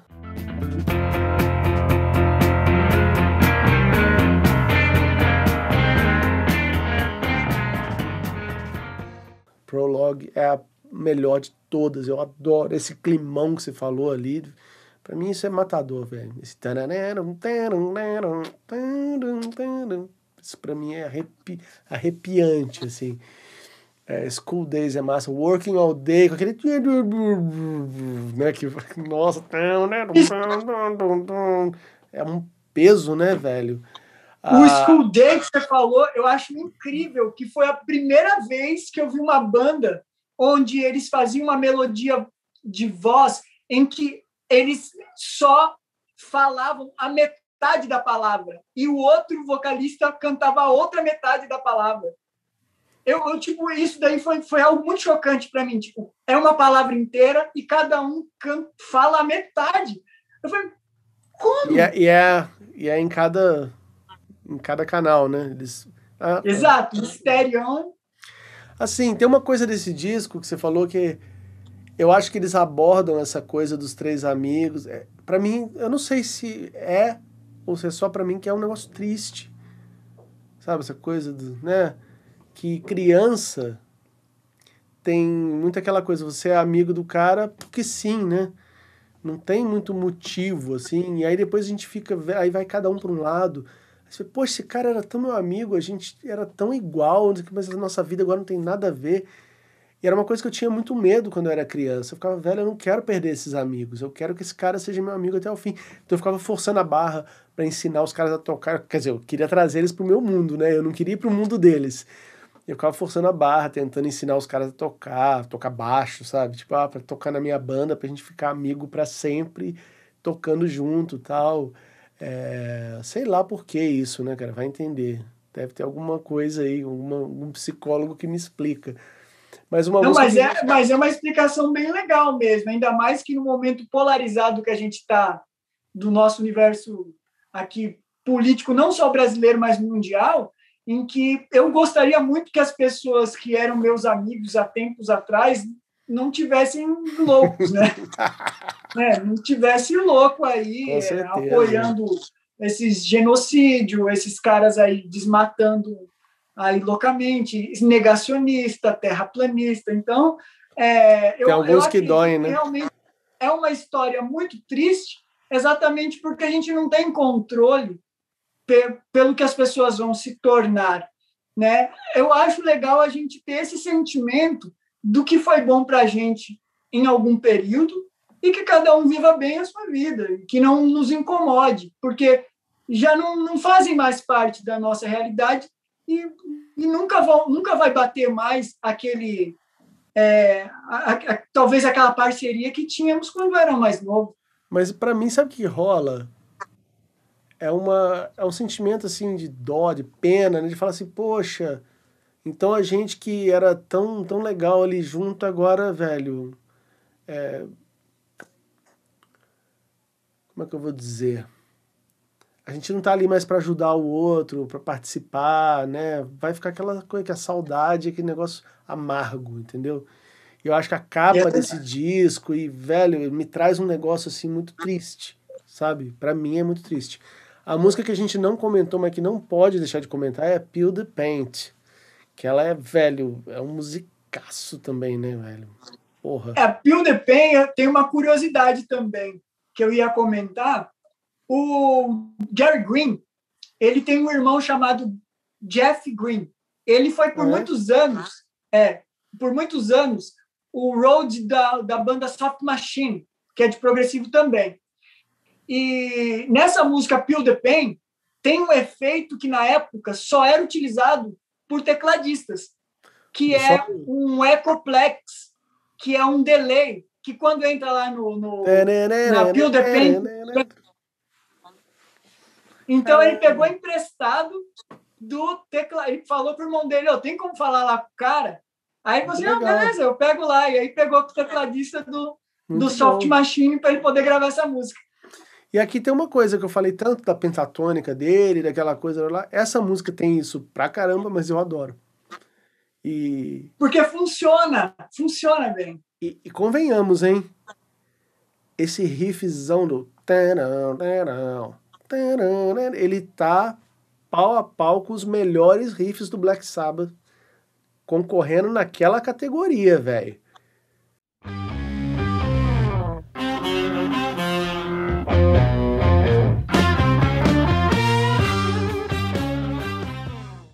de riff pesado, assim, tá pau a pau, cara. Esse riff é monstruoso, né, velho? Eu acho. Eu acho ele fantástico. Eu acho que ele só não é não é comparado com a- essas bandas de metal dos anos 70, exatamente porque ele foi feito na oitava. Porque se ele tivesse sido feito na oitava grave, já ia vir aquele, aquele arranhado de guitarra que ia ser, É, ia ser lindo. mas- É, esse riff é um dos riffs mais lindos do rock progressivo. Pesado, assustador, tem a, aquela quarta aumentada ali que dá aquele sustinho nos desavisados. Várias vezes, né? Tarão, tarão, tarão, tarão, tarão, tarão. Tem tudo quanto é lugar, eles põem aquilo. Acho demais, acho demais e beleza. Esse foi o meu quarto, né? E agora eu tô começando a... É, agora é sua vez de falar o quarto colocado. Agora, o meu quarto colocado foi um dos últimos da sua lista, né? Agora ela deu aquela É, deu Que aquela é o- diferença. Aquarine de Test, que, meu, é... Eu, eu sou apaixonado por esse disco, eu gosto muito desse, desse ambiente nublado, vou dizer assim, da, do disco. Ele é muito obscuro.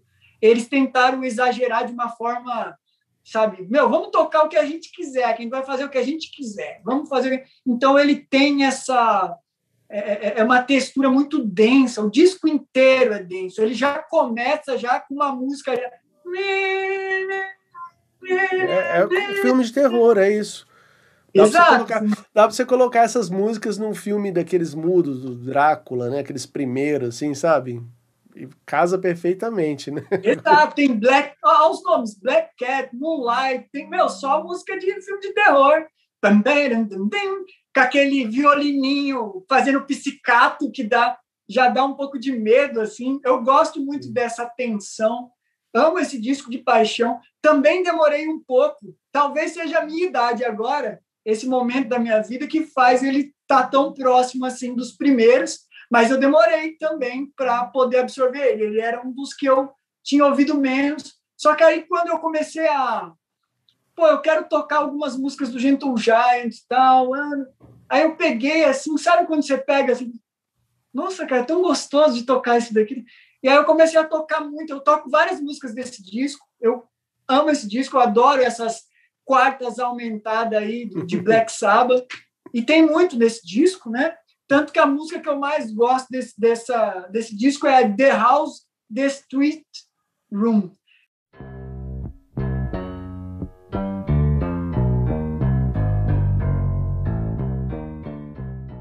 Acho que é uma música poderosa, tem essa quarta aumentada aí que dá um medinho também. E só que ela é muito rock and roll zona, muito, tem um, esse rifão aí é Vocal, muito né? bonito. Vocal então, É, sabe, é tá, o pulmão vai que vai embora, viu? E- Amo esse disco. Só, só para me defender aqui também, eu coloquei ele em último lugar da lista, mas é isso, é uma lista que o meu último lugar é um disco muito bom. E talvez. Aí que tá, né? Eu te falei que eu ouvi de novo o que seria o último, que é o interview, e ele subiu quatro posições. Talvez.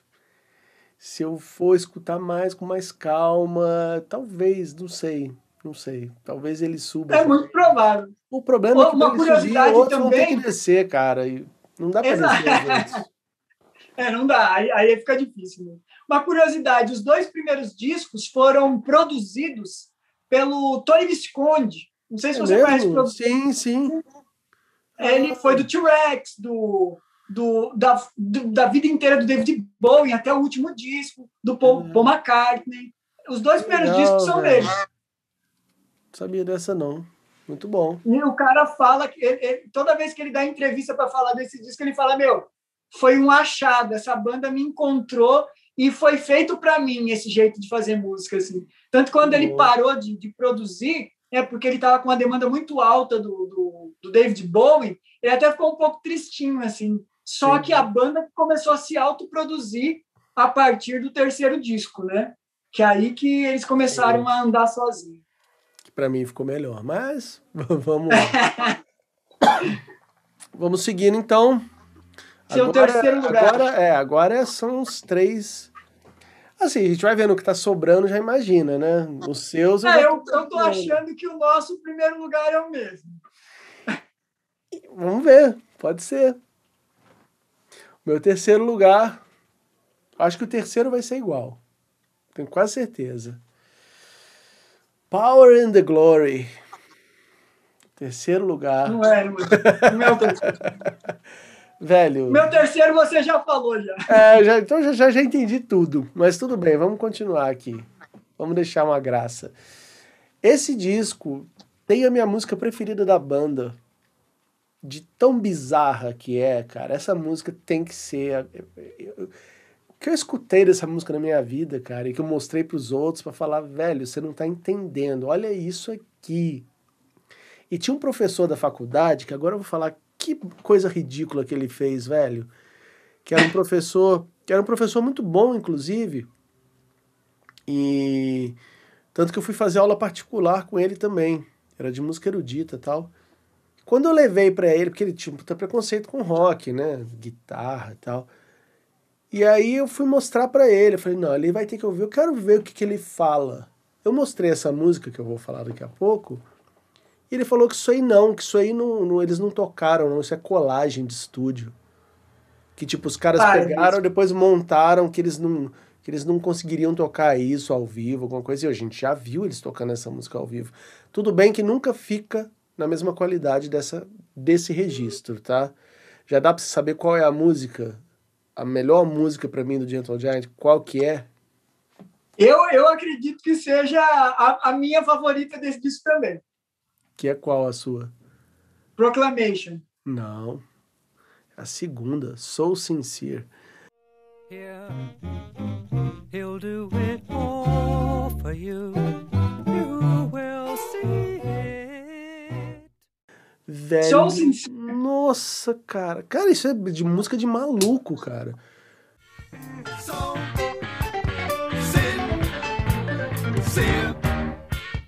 So, Cara, Muito- essa daí é pesada. Essa é tipo, você tipo fica meio. Eu, quando assisti, quando eu falei a início, que eu vi aquele vídeo, ela é a última música do show. A última. É, e, e eu ficava tipo, como que eles estão acabando um show desse jeito? Porque, tipo, vira uma brisa tão doida que você não sabe onde acaba a música e se ela vai acabar. Pois é. E, cara, o que eu tenho a falar é que, assim. Primeiro, a, a minha mulher, ela fala que é música ao contrário. Parece que tá girando o disco ao contrário. É, assim. É, é uma das músicas que eu coloco para meus filhos desde sempre.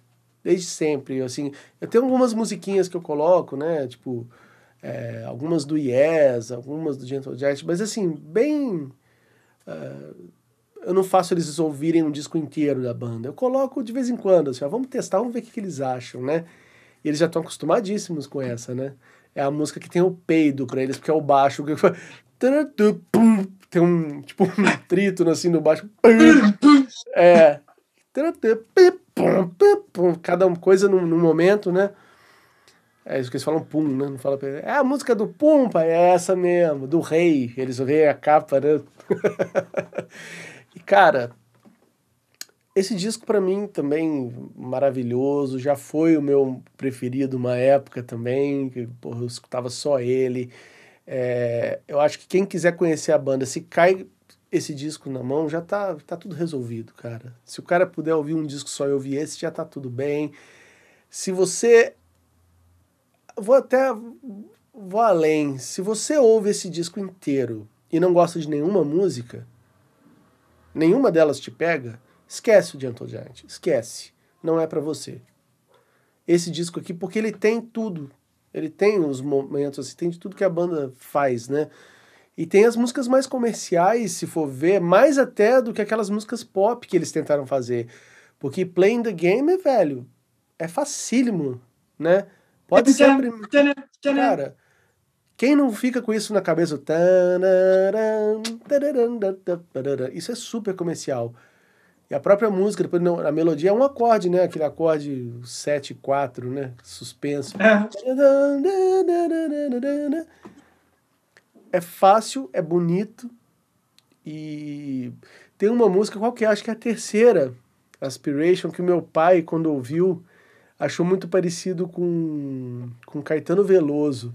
E parece mesmo, tem umas coisas do Caetano Veloso que. Umas melodias e umas coisas dos anos 70 ali que tem um pouquinho disso aqui mesmo. Então, já falei minha música preferida, mas eu tenho que também citar a última, cara, que eu acho que ela não tá no disco original, que é a The Power and the Power Glory. and the Glory? que é super acessível também. É um rock, né? Essa aqui é um puta de um rock foda pra caralho, que eu adoro. É isso, velho. É por muito tempo foi uma das músicas que eu ouvi assim, sabe? Vamos, vamos ouvir, vamos colocar ela. Vamos colocar É. ela, que é boa pra caramba. Você tem CD também, a versão que você tem nesse disco. É, eu acho que no vinil ela não, ela não tá, não. Acho que ela não faz parte do disco. É, porque ela foi colocada só nas versões mais novas, porque essa música, ela, ela era para ela entrar no disco, porque a produtora falou assim, não, vocês precisam fazer uma música comercial, porque esse disco tá muito doido. Não dá para lançar assim, não. Faz uma música comercial com o nome do disco. Vocês têm que ter uma música com o nome do disco. Ah, Aí. Aí foram lá e fizeram essas músicas às pressas, e aí a gravadora falou assim, é, deixa quieto, não vamos colocar não. Pô, foi recusado por quem pediu, e eu adoro. Acho muito boa. Imagino que ele. É. Não vou, não vou nem. Eu já sei, eu já entendi como vai ser os seus três aí, né? Não tem como ser de outra forma. Deixa eu colocar ele aqui. Va- Vamos pro seu, o seu terceiro lugar, eu já sei qual é também. Você já, você já deu a dica. É, o meu terceiro lugar é, é o primeirão, o Gentle Giant. Eu acho que ele fica dos discos de primeiro, assim, do rock progressivo, ele, para mim, é um dos melhores. Eu acho que só o In the Court the Cream Crimson que tá lado a lado com ele. Pô, o primeiro Outras do Emerson Lake Palmer é foda como- também, hein? O primeiro do Emerson É Lake Palmer bom já é muito não- bem resolvido. É, bem resolvido, mas eu acho que ainda vai vir umas coisas que, tipo, que É. são mais a cara deles. Acho que nesse primeiro disco, tanto do, do King Crimson quanto do Gentle Giant, eles tipo já foram assim, ó, é isso que a gente é isso que a gente é. Porque tem muitos elementos do que eles são até o final da, da carreira, já é no primeiro disco, diferente do Jethro Tull. Nossa. O Jethro Tull, o primeiro disco não, não representa a banda. Tem nada a ver. Não né? representa. Primeiro e o E segundo muitas também, bandas né? de rock progressivo. O segundo também, que é bem blues rock. O, o Yes também, eu acho que o primeiro disco também não representa a Não banda. representa. O Super Tramp também. Nada a E, ver. é. então, eu acho que de primeira, de, de cara, assim, ó, primeirão de, de, de, de, de carreira, eu acho que esse é um dos melhores do rock progressivo. Eu acho que tem músicas que são muito bonitas, que nem é, The Quiet Cold. Eu acho essa música linda, um violino lindo, a, a vocalização linda. Eu acho que é uma música incrível. Tem músicas densas, já começa com é, a música Gentle Giant, que é aquele dan, dan, dan, dan, dan, dan, dan, dan, o baixão nervoso, alto pra cacete, que já te dá um choque. Você fala- e aquela guitarra. Tipo, você. Mano, de onde tá É vindo foda. todo esse som aqui É. e tal? E é um tema Eu acho forte ali, né? um Melódico, tema assim. muito forte. É, a minha música preferida do disco é Drácula, né? Alucard.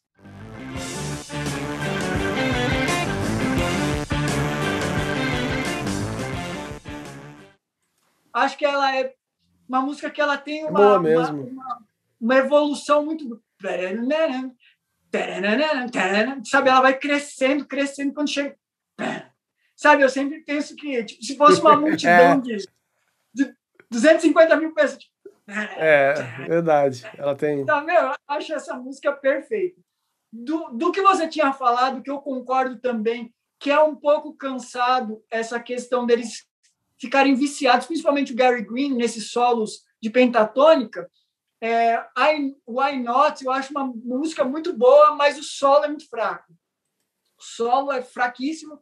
E eu não gosto da, da última música lá, a- The Queen. Save né? the Queen, né, que eu acho que, que não precisava, era desnecessária, mas ela entra aqui em terceiro lugar na minha lista, porque eu acho que é muito impactante para um primeiro disco. Acho que é muito fora do comum, assim. Gosto Sim, demais sim. desse disco. Sim. Fora que a capa ficou icônica, né? Que é o Pantagruel, que, que é o personagem né, da Cara- história do, do, do François Rabelais, que fala sobre esse gigante gentil aí. Uhum. Tem uma história que aconteceu hoje que eu tenho que falar aqui, né, cara? Porque é o seguinte, eu tô. Eu tô muito tempo com, com os meus filhos em casa, né? E cuidando deles e tal. E aí hoje, foi ontem, né? Anteontem, sei lá. Eu testei colocar o Nevermind pra eles, né? Porque esses dias eu fiz um programa falando sobre Nirvana. E eu falei assim, cara, eu vou pegar cabeças virgens aqui, né? HD zerado. Deixa eu ver qual o impacto que o Nevermind tem.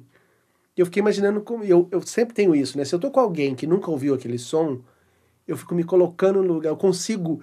É como se eu pegasse um pouco do sentimento da pessoa naquela hora. Eu falei, olha, cara, é a primeira vez que eu tô ouvindo, né? E eu mostrei um pouco fora de ordem, depois eu fui o disco inteiro. Assim, é um descasso, velho, é só música. Ali, eu, eu sei que tem gente que não gosta de Nirvana e tal, mas o Kurt, ele, ele meio que parece pra mim, né? Que o cara esfregou assim, né? Eu falei assim, ah, tá, preciso fazer um disco aí é, bom, né? Pop, né? memorável, que a pessoa vai ouvir do início ao fim vai gostar de todas as músicas. Tá bom, velho. Fazer, fazer, fazer um. Ah, pô, não quero fazer mais não, mas tá aí. Tá bom, né? Porque, velho, é uma. Parece uma coletânea. Cara, é uma atrás da outra. E aí, quando você chega numa música que não é famosa, ela é excelente.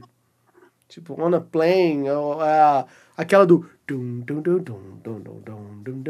Como chama? música? Doug Cara, eu adoro isso, velho. Linda, linda. Né? Velho, aí beleza. Mas por que, que eu tô falando isso? Porque eu falei pra eles e a gente tava ouvindo assim, celular na caixinha, né? Tem uma caixinha maneira que tem grave bom assim. E a gente tava ouvindo eles dançando, né? Ali eles ficam no sofá pulando, eu fico segurando as mãozinhas deles, são gêmeos, né? Tem um casalzinho. Fica dançando, tal. E a minha mulher já meio, putz, já tá dando quase 10 horas. Eu falei, calma, ainda falta 15 minutos, ainda tem música pra rolar. E aí hoje de manhã eles queriam ouvir de novo, né? Porque eles adoraram, velho. Você vê. É, é uma. Eles chamam de gancho, né? De hook, né? Em inglês, que é essa. As coisinhas que você. que realmente te fisgam, né? Na música. O Nirvana é cheio disso. Na bateria, no baixo. O baixo é bom pra caralho. Eu achava aquele cara ruim, velho, na época. Porque ele tocava com o baixo lá desleixadão assim lá embaixo. E você via que ele não era um puta músico. Mas os baixos são incríveis. Não só as É, linhas- mim, sempre foi a, a ligação do Dave Grohl na bateria com o Chris Novoselic que levava as linhas melódicas. Porque o Kurt, ele sempre fazia a base praticamente um violão. E É. ele que fazia as linhas melódicas que fazia com que a voz tivesse é, artifícios de buscar tonalidades. Sim. Que coisa, né, velho? E é um cara. Eu fiquei com essa impressão dele porque ele não seguiu, né? Na música, né? Ele fica na fazenda dele, sei lá o que ele faz. E é um cara meio bonachão, assim. Você vê que. é- ele é muito foda-se, né? O, o Chris Novoselic. É Christ, né? Na verdade, tem um, tem um T, né? E. Mas beleza. Tu, toda essa volta eu tô dando porque eu sei que você gosta de Nirvana pra caralho, então é legal comentar. Você já falou uma coisa legal aqui. Mas aí hoje eles queriam ouvir, e eu tinha comentado com eles que aquele era o disco do neném pelado. O bebê pelado, né? Eu falei, é o bebê pelado. Então eles queriam ouvir o disco do bebê pelado. Só que hoje, mais cedo, eu tava ali fazendo o almoço e ouvindo o Acquiring the Taste, depois eu coloquei esse também, porque ele também tá lá embaixo na minha lista, né? Eu eu quero ouvir ele de novo. E aí, quando meu filho viu essa cabeça desse gigante. Esse que é o bebê pelado, pai? Tipo, esse gigante com a barbinha. Eu ri pra caralho na hora. Eu falei, bebê pelado. Imagina um bebê com essa cara, né? Com esse cabelinho. Bebê pelado. Virou, agora é bebê. Ele é olha o olhão, o olhão é tão bonitinho. É, né? é fofinho. É o bebê pelado agora, esse aqui. É o Gentle Giant. Beleza. Toda essa volta legal. pra chegar nisso. O legal dessa volta que você está dando é que a gente pode ligar também com o rock progressivo. Eu só fui descobrir depois de muitos anos que Hum. Nirvana foi uma das minhas bandas preferidas na adolescência, eu acho que de muitos roqueiros também. Comprei tudo deles. Eu gostava muito daquela é, essa energia é, jovem, essa é, essa contestação, esse lado, meu, vamos contestar o que está rolando do, do- da galera aí que está mandando em tudo. Então eu gostava muito disso. E depois de muitos anos eu descobri que uma das maiores influências do Kurt Cobain era o King Crimson. E É eu mesmo? fui entender aquelas, sabe aquelas semitonadas de solo dele, assim, uns solos meio tortos, assim, que nem Sim, sim. Heart Shaped Box, que é uma sim. coisa que o Robert Fripp faz Demais. demais. Você ouve o disco Red de 75 do King Crimson, é só essas doidas. Caramba, Sabe, essas- velho. E ele era muito, muito fã de King Crimson.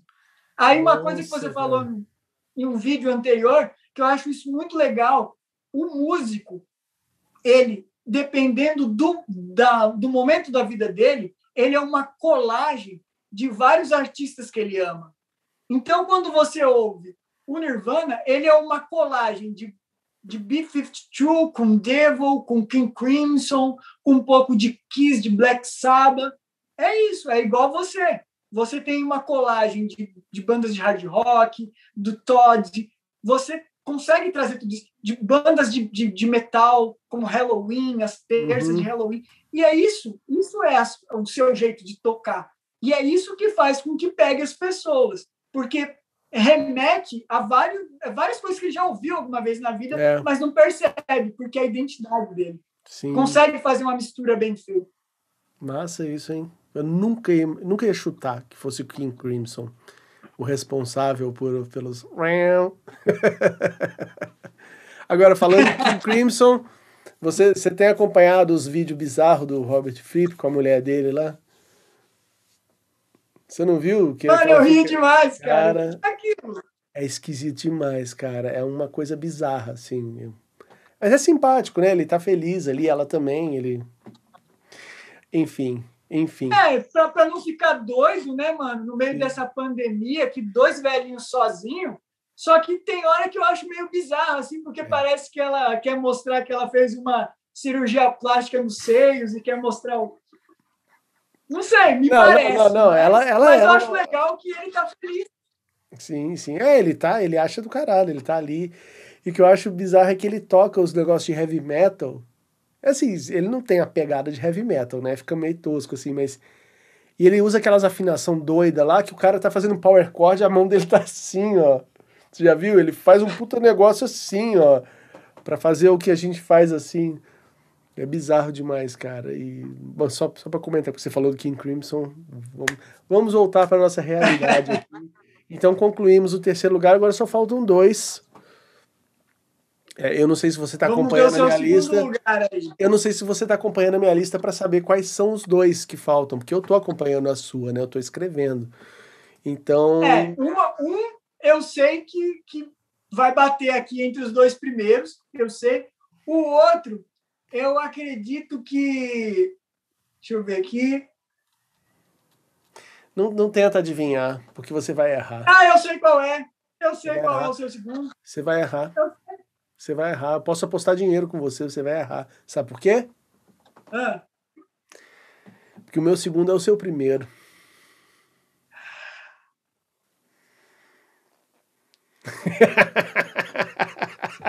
aí me surpreendeu agora. É o disco do polvo. Octopus ou Octopus. Como é que você põe o acento aí? Em, em, Então, inglês? eu estava até ontem conversando com a minha esposa, né? Que eu passei aqui, né? Uma. Eu, eu, faço, eu fiz a entrevista com ela também, né? Aí eu falei para ela que o nome do disco é, é Octopus, que é oito Opus, de né? oito faixas, opus, né? Só que como é o povo, é octop, octopus, né? Que é aquela capa icônica do Roger Dean, que eu acho maravilhosa. Ah, o seu CD tem ela. Eu só tinha isso em vinil. Porque o meu CD tinha aquela capa esquisita que veio tipo um, um povo dentro de um, de um vidrinho, já viu? É que a nova versão, eu não sei por que fizeram. Nem a banda sabe falar o porquê que fizeram isso. Mas essa, esse daqui do Roger Abre aí de é- novo, aí. abre legalzão aí. Vai. É demais, né, velho? Pra quem não sabe, o Roger Dean é o cara que fazia as capas do Yes, de vários progressivos, né?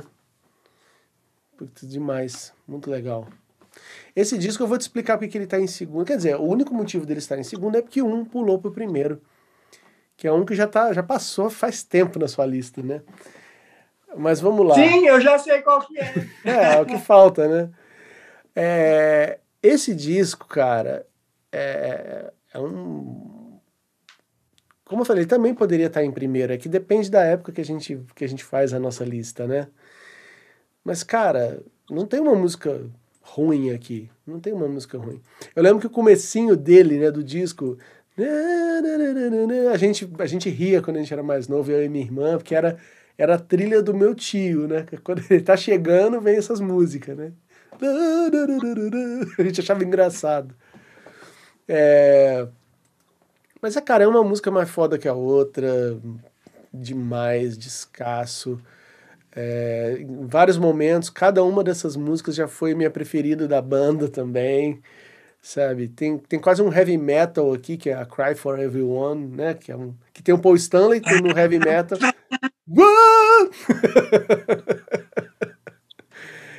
Cara, a, a gente falou de On Reflection, mas aqui a gente tem a Notes, né?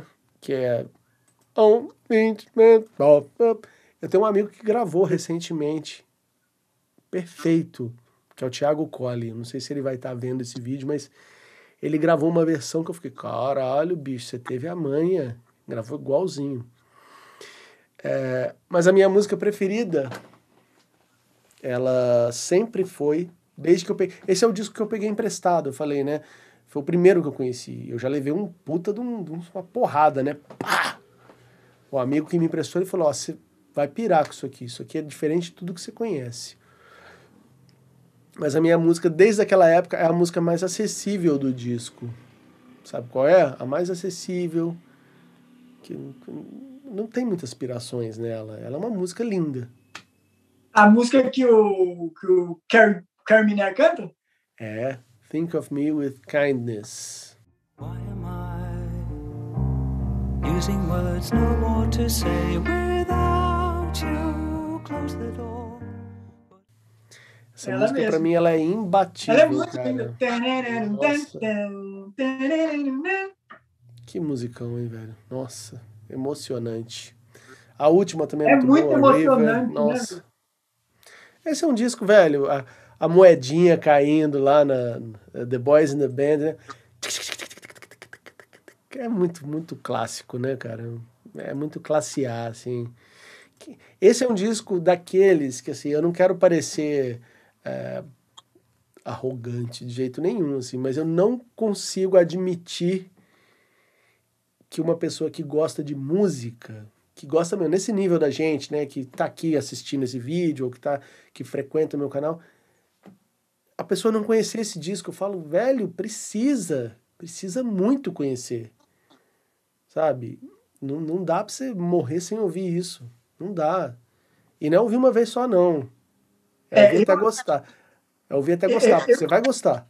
É por isso que eu falei para você que ele seria, esse seria o disco, esse seria o, o vídeo definitivo para desmistificar o, o, o Gentle Giant. Porque todos esses discos que a gente ouviu aqui, que a gente falou, quer dizer, e que quem está assistindo aí deve ouvir, esse daqui que você acabou de falar é um essencial, que você não pode morrer sem ouvir ele. É. Você não, se você ouviu, você morreu e não ouviu, você perdeu, perdeu alguma coisa nesse, nesse mundo. Perdeu Esse sensações disco, é- únicas. É a perfeição. né? Exato. É. Eu não vou comentar dele agora, porque eu vou comentar daqui a pouco. Tá bom, tá bom. Beleza. Então, o seu segundo só sobrou um também, que é o Power and the Glory, certo? Exatamente. Ele, por muitos anos, ele foi o meu, meu disco também favorito, né? Que era o que eu ouvia o tempo todo, descaradamente. Eu acho que ele tem é, a maturidade da banda. Essa, esse daí foi o segundo disco, logo após da saída do Phil. O Phil Schumann, ele era o irmão mais velho deles. Ele tem 10 anos mais velho que o Derek, que é o vocalista, e três a mais do que o Ray Schumann ele na banda anterior deles, que foi- fez muito sucesso na Inglaterra, o Simon Dupree in the Big Sound, ele era meio que um empresário. Então, quando ele entrou no Gentle Giant, ele meio que, ah, eu sou mais velho, ele empresaria. Quando ele saiu da banda, porque ele estava meio cansado, né, meu, dos perrengues e tal, eles não eram a banda de primeiro escalão, então eles abriam muito mais shows do que era fechamento, e ele era professor, ele lecionava. Ele falou assim: ah, meu, vou, vou, voltar para casa, vou voltar a dar aula. E quando eles saíram, eles ficaram meio perdidos, que foi o, o que vai ser o seu primeiro, o seu primeiro disco aí, né? Na saída explicar. dele, eles, eles fizeram um disco que eles estavam meio perdidos, mas eles sabiam onde eles queriam chegar, né? O Power in the Glory, eles já tinham achado a fórmula, já tinham achado, tanto que a fase onde eles falaram assim, meu, a gente sabe tocar, a gente não precisa de um sexto integrante e a gente consegue tocar tudo ao vivo. Tanto que não existe nada de gravação dos primeiros discos, porque eles não conseguem tocar. Porque o Phil tocou pelo menos uns 10 instrumentos e fez linha vocal que eles não conseguem fazer ao vivo, né? Então, Power in the Glory foi quando começou a sair todos os ao vivos deles. E eu acho que é a fase mais madura da banda. Quando eu ouvi Soul Sincere, eu, tipo, caí para trás, assim, porque é uma música muito. É uma música muito fora do comum. Acho que essa expressão, a música ao contrário, eu acho que cai muito bem, porque ela parece que ela está invertida, mas ela tem toda uma, uma forma de contrapor o que a voz está falando. Então é tipo é pergunta e resposta. É, é muito lindo. Tem aquelas melodias medievais, né, do, de, de bandas de rock progressivo, como Griffon, né, que, que fazia sim. muito esse metal medieval aí que veio depois dos anos 80. E, mas a minha música preferida é Proclamation,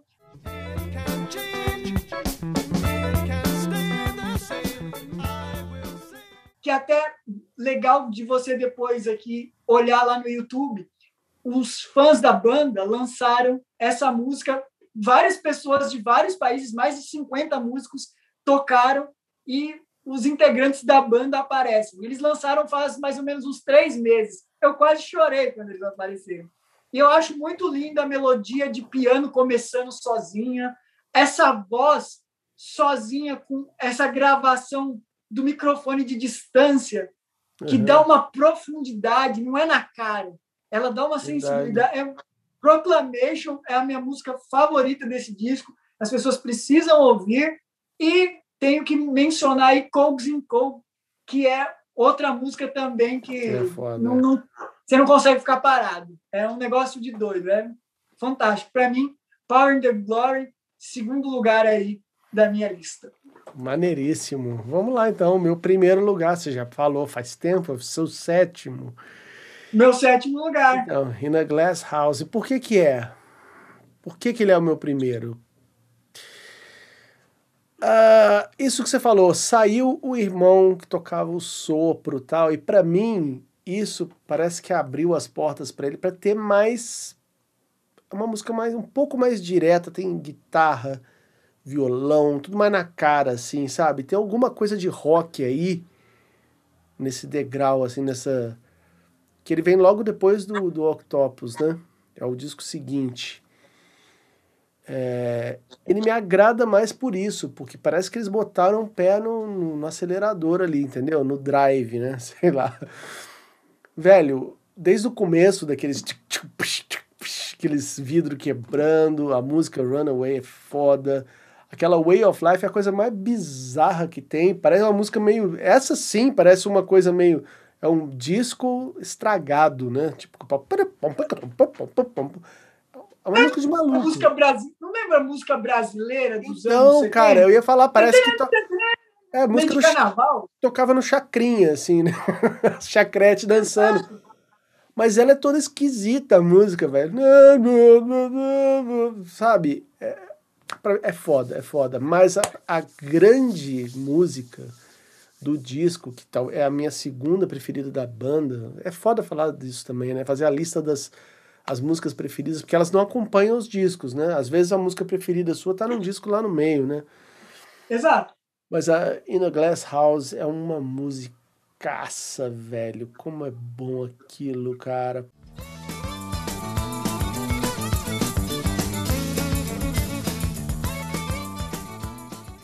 Demais, o violão, aquela. o- riff de violão, É, cara. cara. Eu nunca pensei nisso, cara. E depois vem o, o riff de violino. É. Foda, foda demais. Cara, essa também é uma daquelas que eu falo, velho, porque, como que você vai passar a vida sem ouvir isso, cara? Sabe? E o riff do final.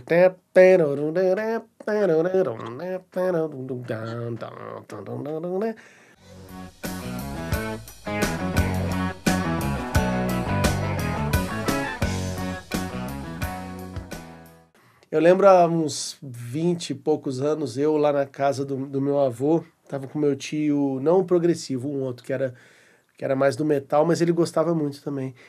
E a gente tenta, a gente discutindo, não, é assim que toca, é assim, é assim, porque é tanta nota, né, velho? E os dois tocavam errado. Hoje em dia eu sei, porque eu fui atrás de, né, velho, vou tirar essa coisa direito. Mas na época a gente tocava tudo errado, era muito difícil, né? E era a única parte do Gentle Giant que a gente conseguia tocar, assim, que era esse riff. e errado ainda por cima. Para mim, esse é o. Tem uma história desse disco, eu não sei o que aconteceu, eu, eu- você, você acho que você leu é, algumas coisas recentemente, até para a gente poder fazer esse papo, você deve estar com isso mais, mais fresco. Eles perderam a master desse disco, a- as fitas, ele não pode ser remixado, tem alguma coisa assim? Ou ele ficou sem ser lançado na época em alguns países? Eu lembro tinha alguma coisa que tornava esse disco meio raro. É, o que acontece? Esse disco, ele foi o último disco da gravadora antiga deles. E a gravadora antiga deles era uma gravadora que não colocavam eles como primeiro escalão. Então, esse disco só foi lançado no Reino Unido. Não foi lançado em nenhum lugar do mundo, só no Reino Unido. Então, eles, tanto que o disco, é, In The Glass House, ele fala exatamente da treta deles com a gravadora porque eles falam que a gravadora tinha teto de vidro. Então, já que vocês estão tratando a gente assim, a gente vai botar a boca no trombone. O, o Gentle Giant sempre foi uma banda muito contestadora. Então, ele falava na cara mesmo de alguma coisa que estava incomodando eles. Nessa fase, era o, a gravadora. No Power in the Glory, estava falando lá do Walter Gates, né? aquele, Uhum. aquele a- ocorrido lá com o presidente dos Estados Unidos né? Depois eles lançaram um interview que era por causa dos jornalistas que criticavam muito o trabalho deles. Então, esse disco ele não foi lançado no resto do mundo exatamente porque é- da antiga gravadora e eles Hum. só tem cópias no Reino Unido. Entendi. É, Eu lembro que tinha essa coisa, ele era raro. As pessoas tinham que importar, então, mas não tem nada a ver deles terem perdido a- o acesso à fita master, né? Não, Não. sei. Eu não sei se existe, agora uma coisa pra gente falar, né, que alguns discos de progressivo, alguns não, né, quilos, foram relançados com, com a mixagem daquele cara lá, Steven Wilson, né? Sim, ele, ele relançou tudo, né? De várias bandas. Então, e do Gentle Giant ele não, não chegou nesse disco. Pelo menos que eu me lembro, não tem esse disco remixado. Tem alguns outros. Eu imaginei que era isso, eu fiquei com essa, com essa coisa, assim, de que tinha algo nesse disco que era. é, Como que eu vou dizer? Como se tivesse acontecido alguma, algum acidente na época, uma catástrofe, tipo, pegou fogo no estúdio e eles perderam as fitas, sabe? Alguma coisa assim.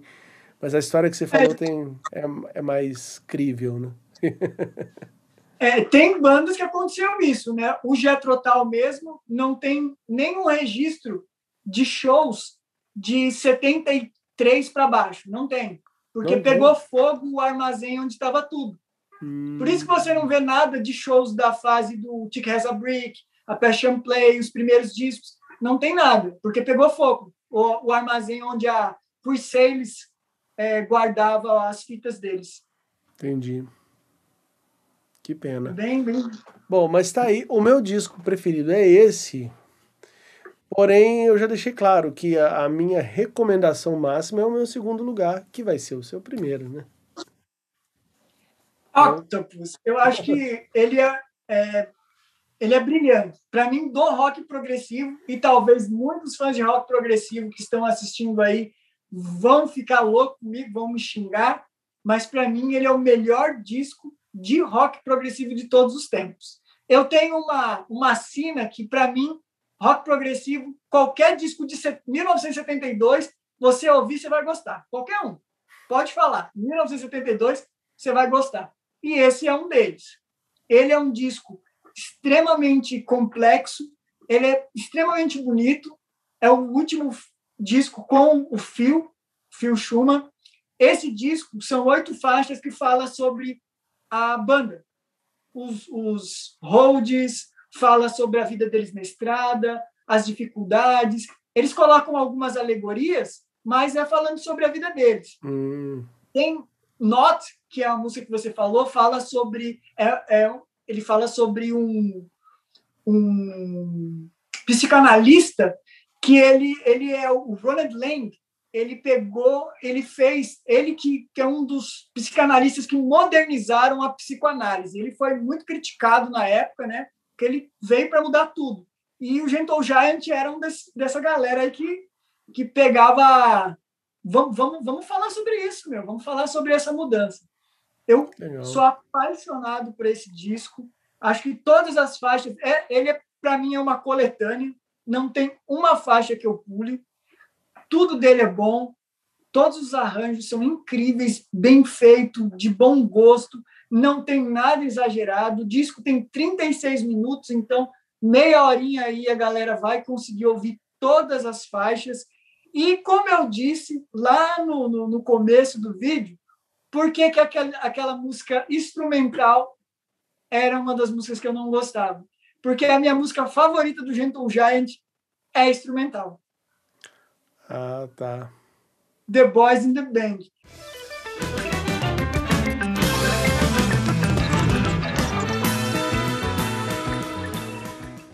Eu acho que essa música ela sintetiza absolutamente tudo do rock progressivo. Tudo. Tudo de mais criativo possível. E o mais legal é saber que essa música foi gravada ao vivo. Né? A- Ah, o- Foi gravada ao vivo essa música. Ela foi. Claro que foi canais separados, só que o Batera lá, o John Wither, que entrou, ele. Eu acho que ele deu uma mudança na cara da banda, ele deu um peso, ele deu uma, uma energia. Ele era tipo muito mais a cara da banda do que os bateras anteriores. Ele deu um gás, assim, ele é tipo o Nico McBrain, assim, sabe? Deu um, Sim, sim, um deu uma. banda, é. assim. E ele é um cara que ele chegou e essa foi uma das primeiras músicas que ele ajudou a compor com a banda. E quando ele foi tocar, ele falou assim que na época não tinha metrônomo, não tinha todas essas vantagens que a gente gravação, tem é. hoje em dia de gravar. Então, toda vez que errava, tinha que gravar tudo de novo. Ele falou assim: então, beleza, então vamos todo mundo gravar ao vivo aqui, porque não tem como gravar separado todos esses instrumentos aqui para eu poder ouvir e tocar. E aí era a contagem do, do, da, da moedinha e pau no gato. Eu acho essa música fantástica. A minha música favorita é The Boys in the Band, que eu acho que velho. As pessoas aí que ouvirem esse disco vai mudar totalmente a concepção deles musicalmente. Excelente, excelente. Ele seria o meu primeiro, tá? Antes, mas eu falei, velho, eu não, não posso deixar o Glass House pra baixo, porque principalmente agora é o, é o, é o do momento, assim, sabe? Se a gente fizesse isso aqui daqui a um ano, talvez mude de novo, mas. Mas tá lá, ele também. Imagina, imagina uma lista de um cara, coloca ele em décimo primeiro, não tem como, né? Esse disco não, Não existe, cara, não tem- não existe, tem. não tem como. É impossível, realmente. É, como, como a gente já falou, são 11 discos que o ranking que a gente está falando é pelo momento que a gente está vivendo de vida, porque para mim nenhum é ruim. Nenhum é Sim. ruim. Não, mas aí começa essa coisa de que tem alguns que não tem como você botar na briga com esse e ganhar nunca. Entendeu? O Giant for a Day nunca vai ser melhor que esse disco. Entendeu? Nunca, velho. Desculpa, não tem como. Aí é uma é questão de, né? É uma questão lógica, não é só gosto pessoal. É, é- aí é heresia mesmo, você colocar ele abaixo. Se bem que eu cometi algumas aqui, mas tá tudo certo. Não, mas eu ter colocado o Missing Piece quase entre os primeiros ali, eu já. Mas eu achei isso muito legal, porque assim, é, você ser fã de uma banda não quer dizer que o que você gosta, ou que a banda diz que é bom, ou que as pessoas dizem que é bom, é o melhor. Uhum. Tem várias bandas aqui que a gente pode começar a falar, que uma delas é o Kiss, que eu também sou apaixonado, se a gente for falar qual que é o seu disco favorito, não vai ser o mesmo que o meu. É muito difícil. Ainda É. mais que o, o meu disco favorito do Kiss, para os fãs de Kiss, é o pior, que é o progressivo, o The Elder. Sim. Então, é, é- mas é legal porque a gente consegue perceber que cada momento da nossa vida a gente está numa intensidade, a gente está numa onda, a gente está numa uma forma de ver o mundo. E talvez uma coisa tão louca, exagerada, não, já não está não, tá pegando a gente agora, mas Sim, já pegou sim, em outra sim. época. Então, mas não quer dizer que é ruim. É muito pelo contrário, é muito bom. É só a minha frequência que não está É, daquele jeito. sintonizada daquele jeito. Verdade. Cara, é isso, né? Matamos as nossas listas. Quanto tempo de papo deu? Aí, ó. Duas Quanto? horas e pouquinho. Duas horas e dez, sei lá. Posso fazer uma, uma ressalva? Uma Claro. música que eu vou colocar aqui, que também vale muito a pena as, as pessoas ouvirem do Gentle Giant, e não está na discografia. Em 2017, eles lançaram uma coletânea chamada é, Peace, é, Peace Suite, e tem uma música nova, uma música que não tinha É sido mesmo? lançada. Sim, que não tinha sido lançado em nenhum disco. Ela se chama Freedom Child. É uma das músicas mais lindas que eu já ouvi, com o vocal do Carminer, e no final entra o Derek também fazendo aquelas Ela é da época? Oi? Ela é da época ou elas, eles fizeram agora? Não, é uma música da época que não tinha sido lançado em nenhum disco, e aí eles colocaram nessa coletânea. Velho, como eu não fiquei sabendo disso, cara? É, porque é um disco que eles, eles misturam os três primeiros, né? Que é aquele das remixagens do Steven Wilson lá que eu falei. Ele misturou os três primeiros discos, tem músicas dos três ali. Exatamente. E a última Oh. faixa é essa Freedom, Freedom Child, que é uma música inédita. Então, para quem é fã aí de, Jetro, de, de Gentle Giant, é uma, uma ótima pedida também. Demais, cara. Eu não tinha escutado ainda. Eu falei, ah, não vou escutar isso aqui, é só a coletânea. Aí, ó, tô perdendo. Cara, muito legal. Ó, muito obrigado por você ter participado aqui, Rafa. Muito legal. A gente, como a gente falou antes de começar o programa, né? A gente tem essa amizade agora de WhatsApp, né? De ficar trocando áudios, áudios grandes, né? Desde que a gente começou a se falar, eu percebi que a gente tinha esse papo muito é, profundo, né? De, sobre música e que eu achava muito legal levar suas ideias pra galera ouvir, pra galera que assiste o meu canal. Eu achei, pô, esse cara tem que estar lá de qualquer jeito. E é, a gente chegou numa lista de bandas que eu perguntei quais são as bandas que você gosta pra caramba mesmo, pra ver o que, que ia casar, né? Que também fossem as minhas. E aí, velho, quando bateu. Tem outras, né? Mas quando bateu essa, eu falei, tem que ser. Brigadão mesmo, espero que você tenha curtido. Queria que você Cara, deixasse é- falar de suas considerações finais aí. Daniel, eu só tenho a te agradecer é, pelo carinho, pelo respeito, pela, pela parceria. Estou muito feliz de falar sobre uma banda que eu sou apaixonado.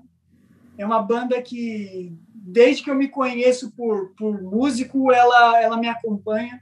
E eu sempre senti a falta das pessoas falarem sobre ela. E quando você me fez o convite, eu falei assim, meu, acho que é o momento, né? de poder Uhum. falar isso para outras pessoas. Os seus vídeos eles estão motivando, acredito que muita gente a ouvir músicas novas, músicas diferentes, abrir um pouco a mente, saber que tem outras pessoas que se parecem com elas, que a gente não é os, os estranhos no ninho aqui. E gosto muito da, dos seus vídeos, tenho um carinho muito grande por você. Já falei muitas vezes aí o quanto que você representa para o rock paulista e o rock brasileiro, que fez muita influência e deixou aí nós da outra geração aí dos 30 para continuar levando o legado da música. Eu só tenho a te agradecer, Muito obrigado por abrir esse espaço aqui para poder falar dessa banda. E quero, assim que essa pandemia se passar, a gente poder se encontrar, poder se abraçar, poder falar ainda mais sobre música e encontrar toda essa galera aí que aí. você traz nos programas, que eu sinto que também é, é um dos meus amigos também. Então, estou muito feliz de participar. Muito obrigado. Cara, eu que agradeço, foi, foi demais.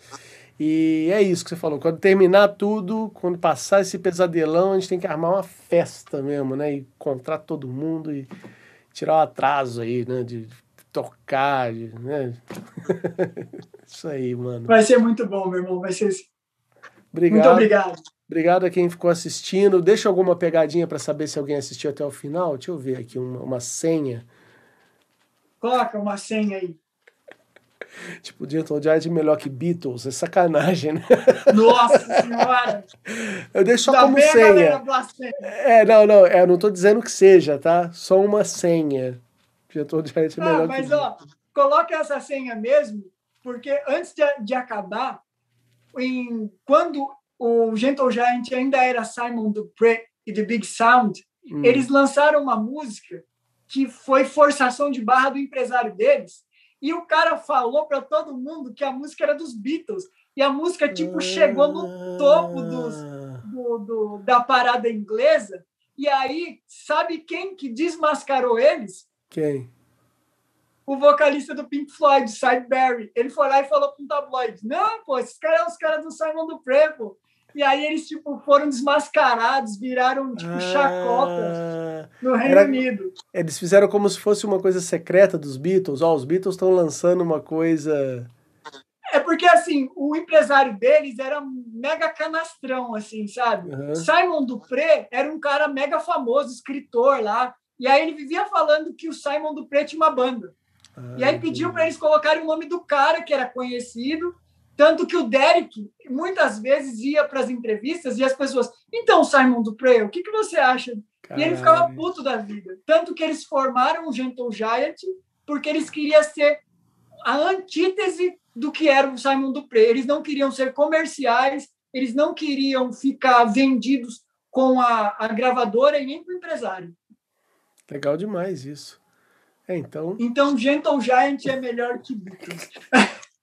vou recortar isso e botar só essa parte na, na chamada, assim, ó. Não, não vou fazer isso com você, não, que é sacanagem. Depois vem um maluco aí atrás de você, é um hater aí pesado, não. Mas é isso, maninho. Muito obrigado. Até a próxima. A gente continua se falando aí nos nossos áudios progressivos. Beleza? Estamos. Grande beijo. Valeu.